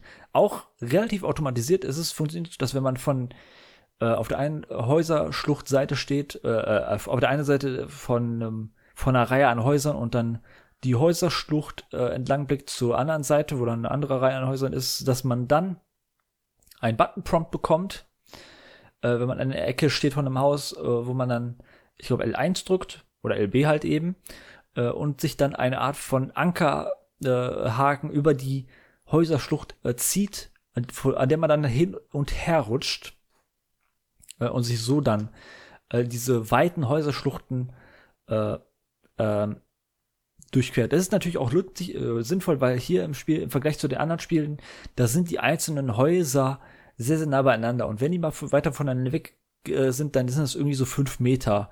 Weil der Bereich dazwischen ist halt für Leute gedacht, die nur zu Fuß gehen und nicht für zwei bis drei Reihen an Kutschen, die in unterschiedliche Richtungen äh, reiten. Ähm, dementsprechend ist es dann äh, wäre es dann scheiße, wenn man da die alte äh, Assassin's Creed äh, ähm, Mechaniken übernimmt und dann so sich fortbewegen muss, dass man dann einfach, weil die Häuser zu weit voneinander entfernt sind, dass man quasi auf die eine Haus drauf geht, dann die ein paar ist überquert, dann ist da so eine Häuserschlucht und man muss die überqueren und dann muss man halt eben da Schei die Häus scheiß Häuserwand runterklettern, über die Straße rennen und die andere Häuserwand wieder hochklettern, weil die Sprungdistanz wäre sonst zu hoch.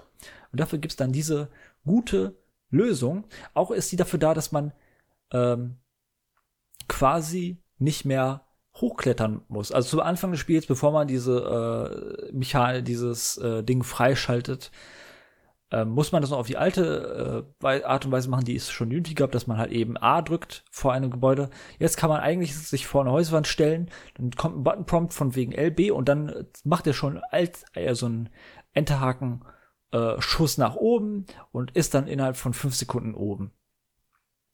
Und nach unten geht es leider nicht. Da muss man halt immer noch die allbewährte Methode nehmen, zum Beispiel runterklettern oder auch in Heuballen springen, wie es ja für Assassin's Creed typisch ist. Äh, und ich muss sagen, das hat, tatsächlich gefällt mir das sehr, sehr gut. Das ist, ist immer noch, noch sehr, sehr automatisch. Man muss einfach sich nur, nur irgendwo halbwegs in die Richtung gucken und dann kann man sich da irgendwie mit dem Enterhaken entlang hangeln. Äh, aber hat ein cooles Gefühl, hat einen coolen Sprung, bringt einen coolen Flow.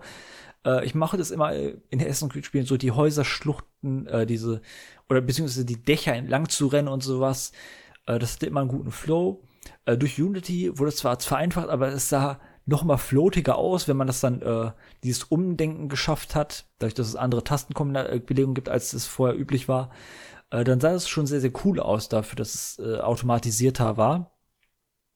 Und so behält man halt eben diesen Flow mit obwohl die Häuser so weit voneinander entfernt sind teilweise. Ähm, was ich sehr cool fand. Was ich nicht so, wo ich nicht so der Fan bin, muss ich sagen, ist die Haupthandlung. War schon bei anderen Assassin's Creed so ein bisschen so der Fall, aber hier ist die Haupthandlung für mich schon echt nicht so, so interessant. Bei anderen war schon ein bisschen mehr äh, Interesse. Ähm, was größtenteils an den Charakteren liegt, weil in anderen Spielen, da habe ich die Charaktere äh, gerne äh, gemocht und lieben gelernt, während hier äh, die beiden Hauptcharaktere mir einerseits im Falle von Evie ähm, gleichgültig sind, so ein bisschen, beziehungsweise ich mag den so ein bisschen, aber auch nicht so viel. Und im Fall von Jacob kann ich den echt nicht leiden. Äh, ich finde, das ist für mich persönlich der bislang schlimmste äh, Assassin's Creed Charakter. Ich finde viele, ich weiß, viele finden Connor aus dem dritten Teil so ein bisschen bla, nichtssagend, teilweise sogar nervig. Ähm, ich habe den dritten Teil als erstes gespielt. Vielleicht bin ich da ein bisschen biased deswegen, aber ich habe mittlerweile auch schon meine Meinung zum dritten Teil ein bisschen geändert. Ein bisschen nach unten habe ich den, den Teil gestellt, nachdem ich andere Spiele gespielt habe, die ich rückblickend besser finde. Äh, auch die Charaktere, die Hauptcharaktere finde ich da besser. Äh, und ich würde sagen, der ist noch mal unter Connor aus dem dritten Teil. Ich finde den echt leider am nervigsten. Er hat hin und wieder mal so seine Momente und es gibt einen DLC, äh, in dem er da scheinbar, den ich jetzt gleich am Ende besprechen noch werde, ganz kurz, äh, wo der nochmal deutlich besser, wie ich finde, äh, wegkommt. Aber alles in allem fand ich den schon sehr nervig. Höchstens der Antok, auch der, der die anderen Charaktere um die, also die beiden Assozi Hauptcharaktere drumherum. Aber übrigens muss ich dazu sagen, äh, gut, äh, das Spiel gibt einem natürlich die Möglichkeit, ne, dadurch, dass ich Jacob nicht mochte, habe ich dann dementsprechend relativ viel Eevee gespielt. Äh, was sehr, sehr cool war. Ähm, deshalb, äh, aber wie gesagt, auch sie finde ich jetzt nicht die, unbedingt die allerbeste. Wenn er der schlechteste ist, dann ist sie vielleicht entweder die zweitschlechteste, vielleicht ist sie auch noch vor so jemanden wie Connor oder äh, oder was weiß ich wem aus den anderen Teilen, dem aus, keine Ahnung, hier, wie hieß das, Rogue oder so, vielleicht, noch ungefähr auf einer Ebene oder so. Äh, aber ja, die gen generell Charaktere, die ich nicht so sehr mochte, auch die Charaktere um die Hauptprotagonisten drumherum, also die anderen Assassinen. Äh, Henry Green äh, gibt es da zum Beispiel auch eine fiktive Figur. Wie gesagt, ist wieder ein historisches Setting, wo ein bisschen reale Events mit einspielen. Man lernt zum Beispiel wieder auch ein paar historische Figuren kennen, dazu aber, glaube ich, gleich noch mal ein bisschen mehr. Ähm, also man lernt zum Beispiel Leute kennen wie Charles Dickens, wie, wie, wie Sir Arthur Conan Doyle als kleiner Junge oder äh, äh, Karl Marx oder Charles Darwin und sowas, die irgendwie einem äh, äh, zur Seite stehen oder die einen bestimmte Arten von Questreihen äh, geben, was ganz cool ist, aber ne, die sind halt, das sind halt eben so die typischen Historienfiguren, die äh, Assassin's Creed mal wieder hin und wieder mal hat. Äh, es gab auch im zweiten Teil Da Vinci oder sowas, oder im dritten Teil gab es die äh, amerikanischen Gründerväter, George Washington und sowas, ähm, die aber nicht von der Hauptstory her so die allergrößte Relevanz hatten. Äh, nebenbei gibt es halt eben noch diese fiktiven Assassin's Creed Charaktere und da, da kommt das Spiel irgendwie nicht so ganz mit mit den anderen Spielen. Äh, der Antagonist, der ist halt ganz cool, so von dem, was man ihn sieht, aber er ist wieder so einer von den Antagonisten, die man, von dem man im ganzen Spiel über bis auf das Ende vielleicht zusammengerechnet 10 bis 15 Minuten sieht. Ähm, in so Cutscenes, wo er dann irgendwie sich äh, auf die äh, Sachen, die, die, die der Hauptprotagonisten gemacht haben, dann reagiert, äh, wild und sowas. Aber mehr auch nicht. Das gibt's ja zuhauf. Das gibt's in jedem Assassin's Creed Spiel gibt's irgendwie so einen charismatischen Antagonisten und sowas. Also, ja, er ist okay, aber naja, ne?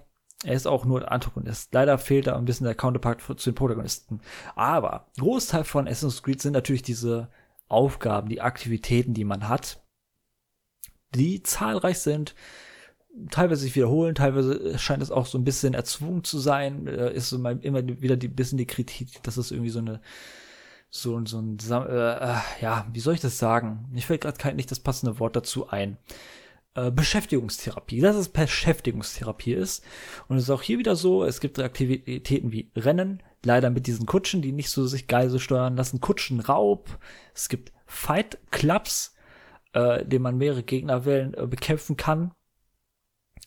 Äh, Nebenmission für die einzelnen Charaktere gibt es zum Beispiel dann auch mal wieder.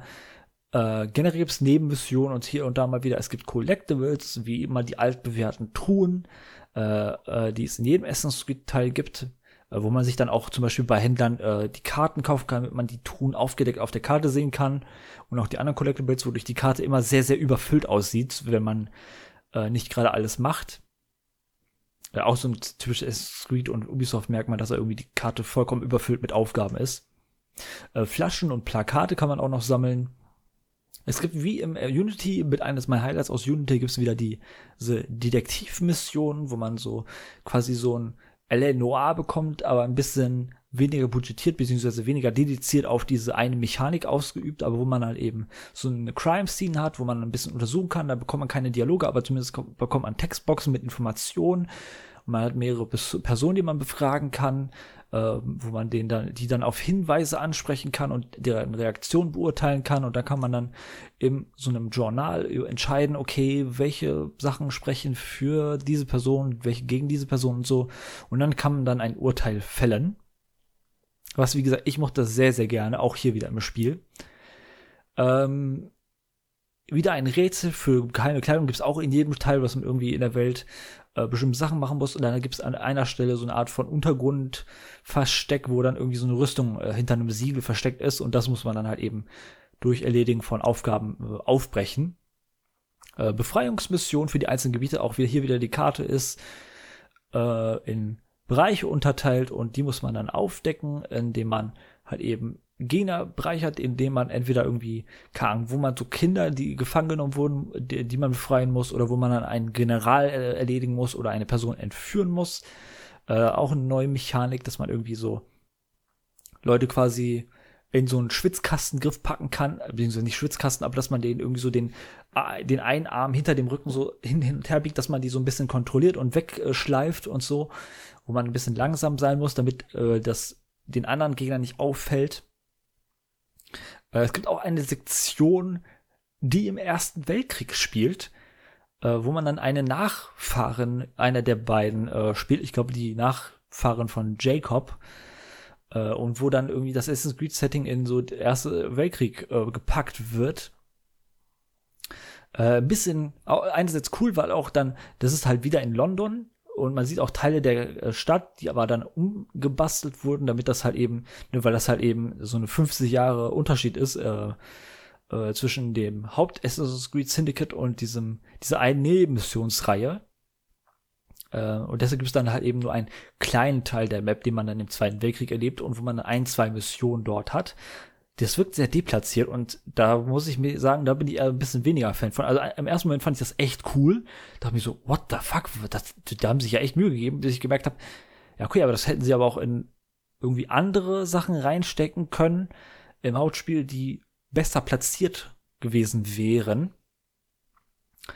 Ähm, generell hier im Spiel steht auch, äh, wie ich gerade weiß, äh, im wie ich es vielleicht angedeutet habe, in diesem äh, Gefreien der Gebiete gibt's auch, geht's auch ein bisschen um Gang Warfare.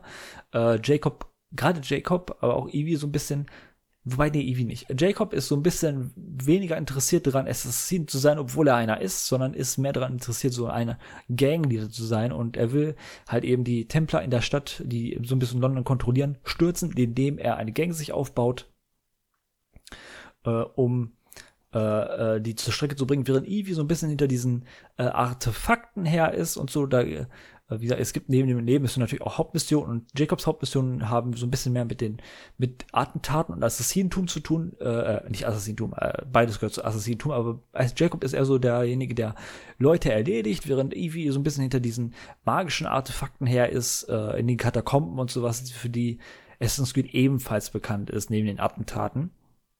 Das fand ich dann tatsächlich eine coole Charakterdifferenz. Ähm und ja, die ähm, Hauptmissionen haben tatsächlich wieder eine gewisse Abwechslung, äh, haben so ein bisschen, nicht eine gewisse Abwechslung, sie haben wieder das Übliche zu bieten. Ein Highlight, das werde ich jetzt nicht alles ausarbeiten, aber ein äh, Highlight war in diesem Falle mal wieder die Attentatsmission, weil wie in Unity haben sie übernommen, dass man hier wieder äh, im Verlauf des Spiels so fünf bis sechs, sieben, vielleicht acht äh, Attentatsmissionen hat für gewöhnlich am Ende eines Kapitels äh, des Spiels, wo man eine bestimmte Person in einem bestimmten Areal erledigen kann und dann gibt es mehrere Arten und Weisen, das anzugehen. Wie so eine Art klein, eine Hitman Light oder so, wo das Spiel einem ein paar Optionen gibt, wie man das Gebiet einerseits infiltriert, wie man in die Nähe des Ziels kommt und wie man dann am Ende das Ziel erledigt. Äh, fand ich sehr cool, auch wie die Attentate hier präsentiert werden. Normalerweise ist es so, dass man dann die Person erledigt, dann kommt man irgendwie so eine Art von einer Art Matrixartigen weißen Nichts wird man teleportiert, wo man dann so ein letztes äh, Gespräch mit den Personen hatte, bevor die dann an den Verletzungen äh, äh, verblutet sind, in den meisten Fällen. Die lagen dann immer am Boden und dann immer so gesagt, da haben die ihre letzten Worte so ein bisschen so gesagt. Hier in diesem Spiel äh, hält man sie so verbluten in den Arm, während dann also eine Art von Projektion von denen erscheinen, die dann äh, richtig mit denen spricht, äh, obwohl ist nicht realistisch, aber das ist ja generell nicht und das ist irgendwie, dann sagen nochmal einem die Meinung und sowas. Das fand ich irgendwie coole Designentscheidung. Äh, es hat auch ein so ein typisches Videospielartiges Upgrade-System, äh, wo man dann die investierten Punkte durch ne, Erledigen von Aufgaben und sowas ähm, äh, äh, investiert. Hierbei muss ich kritisieren, dieser Skilltree ist in der, Art ein äh, bisschen einzigartig, weil man hat zwei Charaktere, die man auch, für, für die man gleichzeitig äh, XP bekommt. Ähm, die, die dann aber in den gleichen Skilltree äh, reinstecken. Der Unterschied beim Skilltree, es gibt beim Skilltree so drei Subkategorien. äh, einer hat mit, äh, ja, drei, es gibt drei Kategorien. Einer hat mit Schleichen zu tun, der andere mit dem Kampf und der andere so ein bisschen mit einer Sammelsache an von äh, so äh, äh, Nebensächlichkeiten, wie zum Beispiel, wie viele Sachen kann man tragen, äh, wie viele Gewinne schüttet irgendwer, äh, irgendwelche Businesses ab, die man dann im Laufe des Spiels irgendwie erwirbt und sowas. Ähm, so Game Economy Sachen, sag ich mal.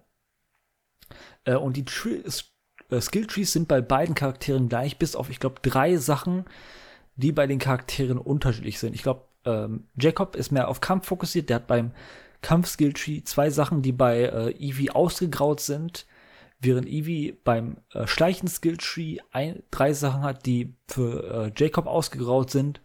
Äh, eine der Sachen beim Eevee-Skill-Tree, weiß ich noch, äh, ist eine Sache, dass man, wenn sie in der Hocke länger stehen bleibt, an der Stelle stehen bleibt, wird man sie, wird sie so halbwegs transparent, wodurch sie bei äh, Schleichmissionen sehr, sehr schwer zu entdecken ist, wenn man einfach stehen bleibt. Äh, da mussten die schon sehr, sehr nah an die an, ran äh, gehen, um dass sie einen entdecken. Äh, also als Beispiel. Ähm, das finde ich einerseits ein bisschen lame, dass sie dann nicht mehr Unterschiede aufgemacht haben. Andererseits finde ich cool, weil ich mich dann dazu entschieden habe, so ein bisschen die äh, zu sagen, okay, ich äh, kann die Charaktere unterschiedlich leveln.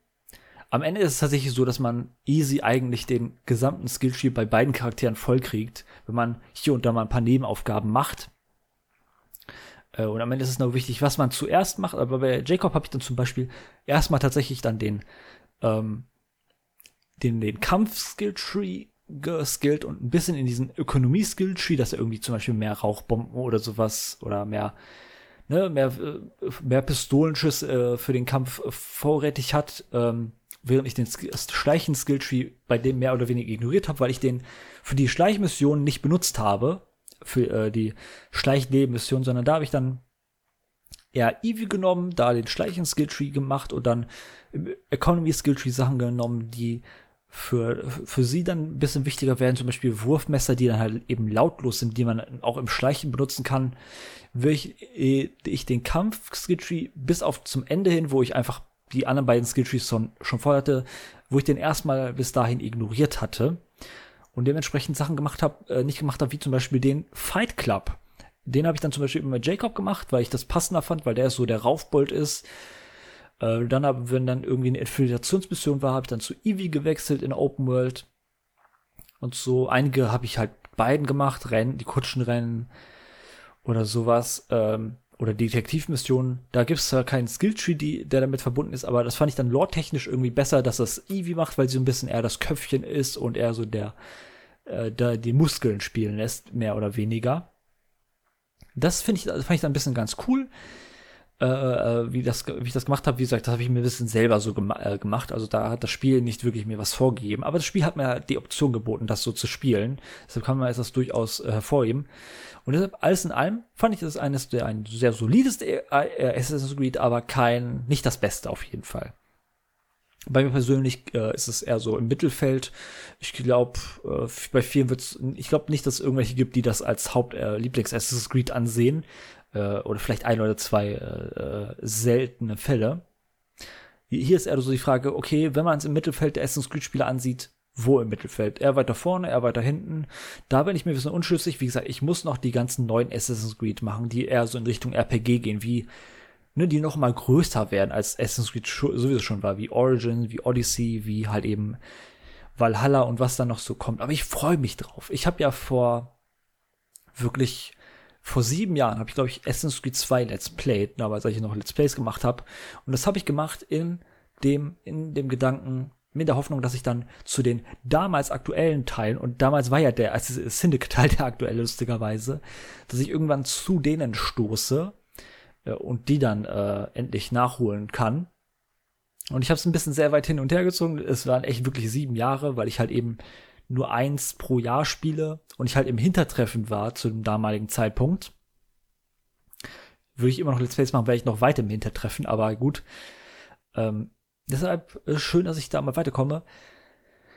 Ähm, es war halt finanziell tatsächlich nicht so erfolgreich. Ich glaube, es war nicht wegen seiner selbst so unerfolgreich, sondern ich glaube, es war ein bisschen äh, unerfolgreich als Abstrafung für äh, Unity, was halt eben technisch so ein bisschen desolat war, als es rauskam. Mittlerweile finde ich tatsächlich ganz gut tatsächlich das Spiel Unity lustigerweise, weil ich so die Retrospektive habe, wo ich da, wo das Spiel mittlerweile halt technisch ganz gut läuft mit den ganzen Patches, was da kam, alles und natürlich ne neue Hardware. Da läuft sowieso besser, als es damals lief. Ähm, als die anderen, äh, als ihr das, äh, als alle anderen das gespielt haben. Ich glaube, das war wirklich so eine Abstrafung für Unity äh, die daran dafür gesorgt hat, dass dann äh, Origin, nach äh, Syndicate so eine lange Pause bis Origin war, beziehungsweise zwei Jahre Pause halt eben.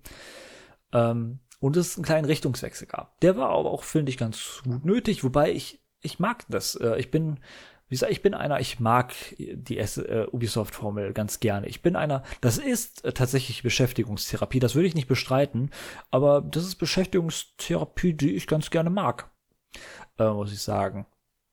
Wie gesagt, ich habe es schon erwähnt, die Hauptstory bin ich halbwegs investiert bei den Spielen, mal hier mal mehr, hier mal weniger, aber eigentlich immer nur halbwegs, nie so richtig krass. Auch bei meinen Lieblingsteilen äh, zum aktuellen Zeitpunkt würde ich immer noch sagen, das ist irgendwas zwischen zwei Teil 2 oder vielleicht äh, Black Flag. Bei beiden Spielen ist mir die Haupthandlung ein bisschen egal. Ich glaube, beim zweiten Teil mag, mag ich sie noch mit am meisten es sind eher immer die Welten und die Erkundung der Welt, die mir Spaß macht und dann teilweise auch die Nebenaktivitäten und sowas. Äh, die Management-Aspekte, die die Spiele oft haben. Hier, wie gesagt, gab es auch so ein bisschen Systeme, dass man irgendwie sich so eine Art äh, Gang-Imperium aufbaut und so habe ich nicht groß detailliert besprochen, aber die gibt es hier wieder und das hat mir wieder sehr, sehr viel Spaß gemacht. Und ja, Assassin's Creed-Fans greifen zu, alle anderen warten auf Rabatt. Wie, wie dieser altbackene äh, Gaming-Journalismus-Spruch ja äh, geht. Äh, ja, mittlerweile ist das Spiel sehr, sehr häufig natürlich in äh, äh Rabatt, äh, in äh, Sales-Aktionen dabei. Also da kann man ruhig zugreifen. Bekommt dann, ich glaube, gut 60 Stunden ja, voll mit Nebenaufgaben und was weiß ich was. Ungefähr, müsste ich sagen. Ich habe es jetzt nicht genau geguckt. Und ich glaube, ich beende es noch mal kurz mit dem Jack the Ripper DLC. Äh, die SMG haben immer gut, äh, viel, ganz gute DLCs gehabt, äh, die immer ganz gut wegkamen. Äh, von dem, was ich weiß, äh, von dem, was ich auch gespielt habe. So auch hier in diesem Fall mit dem Jack the Ripper DLC, der, glaube ich, ganz gut auf weggekommen ist, aber nicht, muss ich sagen, bei mir. Denn ich habe, als ich gehört habe, Jack the Ripper DLC, ähm, das Spiel, dieser DLC spielt gut 20 Jahre später, 1800 85 oder so, als halt eben diese Jack the Ripper Morde passiert sind. Also gut 20 Jahre nach dem Ereignissen aus dem Hauptspiel. Äh, und mit älteren Charakteren, das habe ich auch gerade angesprochen, da ist Jacob ein bisschen erwachsener geworden, ein bisschen reifer. Äh, man sieht den Jacob aber nicht viel in diesem DLC, denn er wird direkt zu Beginn des Spiels äh, von Jacob, äh, von äh, Jack the Ripper, den man tatsächlich in der Anfangssequenz selber spielt, was ich ganz interessant fand äh, gefangen genommen wird. Und man äh, spielt dann Evie, die dann nachdem sie irgendwie äh, irgendwo äh, äh, anders war als in England, äh, zurück nach London kommt, um zu herauszufinden, was mit ihrem Bruder los ist und was es mit Jack the Ripper auf sich hat. Ähm, als ich das gehört habe, als ich gehört, äh, als ich dann im Ubisoft Store gesehen habe, okay, was hat das Spiel so für DLCs, die würde ich gerne mir auch anschauen, die sind ja auch in äh, Rabattaktion dabei. Wie gesagt, ich habe mir tatsächlich die Assassin's Creed Spiele allesamt irgendwann mal äh, bei irgendwelchen Sales-Aktionen bei äh, Ubisoft äh, im Store geholt für relativ wenig Geld und dann auch direkt immer mit den ganzen DLCs mit dabei. Ähm, als ich das gehört habe mit, okay, es gibt einen Jack Dripper DLC, dachte ich mir so, okay, die machen wahrscheinlich das mit dem Detektiv-Feature aus dem Hauptspiel. Äh, was ich dann cool fand, weil ich mag das Detektiv-Feature aus dem Hauptspiel. Äh, aber das ist Fehlanzeige. Es gibt hier und da mal so äh, Missionen, wo dieses Detektiv-Feature aus dem Hauptspiel ähm, in Hauptmissionen verwendet wird für die ein oder andere Sache. Aber man klärt jetzt keine Morde auf, wie ich es mir erwartet hätte. Und das ist schade, weil das hätte ich gerne gemacht. Auch wenn es natürlich äh, fiktiv gewesen wäre. Ich meine, ich glaube, diese Mordfälle von Jack the Ripper äh, sind bis heute nicht aufgeklärt so worden, so richtig. Äh, aber das ist, hält ja Assassin's Creed nicht davon ab, irgendwie historische Events so ein bisschen zu äh, umzudichten, äh, um so ein spannendes, cooles äh, Spiel zu machen. Dennoch, ich hätte es cool gefunden, wenn das das gewesen wäre. Und durch meine falsche Erwartungshaltung ist dieser DLC so ein bisschen bei mir abge, äh, ja, ja, hat bei mir, ist bei mir nicht so richtig gelandet. Es war ein, im Grunde genommen wieder mal, äh, wie es so oft ist, mehr vom Gleichen, aber in etwas düster. Man kommt auch da zur Winterzeit in, ähm, in äh, London an. Auch eine kleine Sache, die ich ganz lustig finde. Ich finde es ein bisschen schade. Das Hauptspiel spielt nur im Jahr 8, äh, 1868. Und auch der DLC spielt nur in einem bestimmten Jahr, innerhalb von eines Jahr vielleicht über mehrere Monate verteilt. Da fand ich bei anderen Assassin's Creed Spielen besser. Zum Beispiel bei 2 und 3, das spielte sich noch über mehrere Jahre, wo sich dann auch die Spielwelt entwickelt hat und sowas. Gerade in Assassin's Creed 2, da spielt man ja am Anfang ist Ezio keine Ahnung, an, nicht mal 20 und man am Ende des Spiels ist man, glaube ich, bitte Ende 30, Anfang 40 und sowas. Es ist dann so ein schönes Epos, während, ja, hier, ne, also nur so nebenbei. Auf jeden Fall, ne, man hat halt eben dieses etwas düstere Setting. Es gibt keine neue Map, es ist immer noch der gleiche Teil von London äh, spielbar. Wieder auch eine riesige Map, äh, habe ich vergessen zu erwähnen, aber das ist halt Standard bei Assassin's Creed. Ja, und dementsprechend äh, in diesem Fall fünf bis zehn Stunden lang und äh, etwas enttäuschend. Wie gesagt, durch meine falsche Erwartungshaltung, weil ich halt eben hier ein etwas äh, vorgestellt habe, äh, etwas oft habe, was so ein bisschen auf die dieses die, die diese Detektivmechanik mehr sich konzentriert, die halt eben hier nur hin und wieder mal äh, prominent ist, aber man hat halt keine Mordfälle, die man aufdeckt, sondern man muss halt eben diese Tools der ähm, der, der, der, der Detektivmechaniken, zum Beispiel diese De Detective Vision, wodurch man Hinweise besser entdecken kann und sowas einsetzen, um, um äh, sehr, sehr linear die Haupt, der Hauptquest zu folgen. Äh, deshalb, das hat mich halt ein bisschen enttäuscht. Ist es nicht schlecht, vielleicht, wenn man passt, angepasste Erwartungs Erwartungshaltung hat, äh, kann es bei einem gut landen. Wie gesagt, bei mir ähm, hat es halt leider nicht gelandet. Ich freue mich, also, aber ne, zurück zum Hauptspiel. Das hat mir wiederum sehr, sehr gut gefallen und ich freue mich jetzt wirklich, wirklich krass, endlich in diese neuen drei äh, irgendwann reinzuschauen. Noch nicht sofort, erstmal noch ein bisschen Puffer, aber vielleicht so Ende des Jahres, äh, falls ich dann genug Zeit habe, weil die Spiele werden ja noch mal länger als die an, äh, die sowieso waren schon. Ähm, da würde ich gerne mal äh, wirklich gerne reinschauen. Ähm, auf jeden Fall, das war's mal wieder mit dem Podcast. Er kommt dann Anfang nächsten Monat wieder.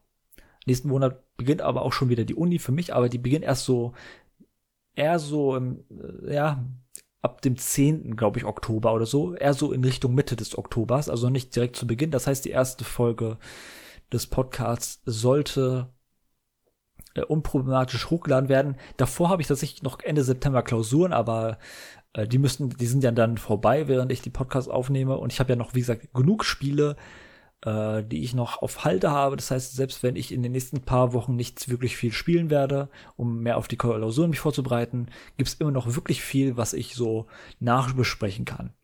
Auf jeden Fall, ich habe hoffe, ah, euch hat's gefallen. Egal, ob ihr das auf YouTube oder auf Spotify oder sonst wo euch anschaut. Auf YouTube, wie gesagt, gibt's gleich die Endcard. Ich habe die eigentlich die ganze Zeit dabei, aber ich habe nie darauf hingewiesen, äh, wo ihr dann die letzte Folge, glaube ich, findet oder ein anderes Video, ein nicht -Pod eine Nicht-Podcast-Folge, vielleicht eine Review, vielleicht gibt es auch bald eine Review, mal weiß, wer weiß, äh, zu irgendwas. Ähm, oder auch die Playlist, falls ihr irgendwelche alten Folgen mal wiederholen wollt, um es mal einmal erwähnt zu haben. Das mache ich ja schon seit Anfang so, aber äh, erwähnt tue ich es irgendwie nie. Äh, nun wisst ihr es und ja, ich hoffe, euch hat's gefallen und wir hören uns dann beim nächsten Mal. Bis dann.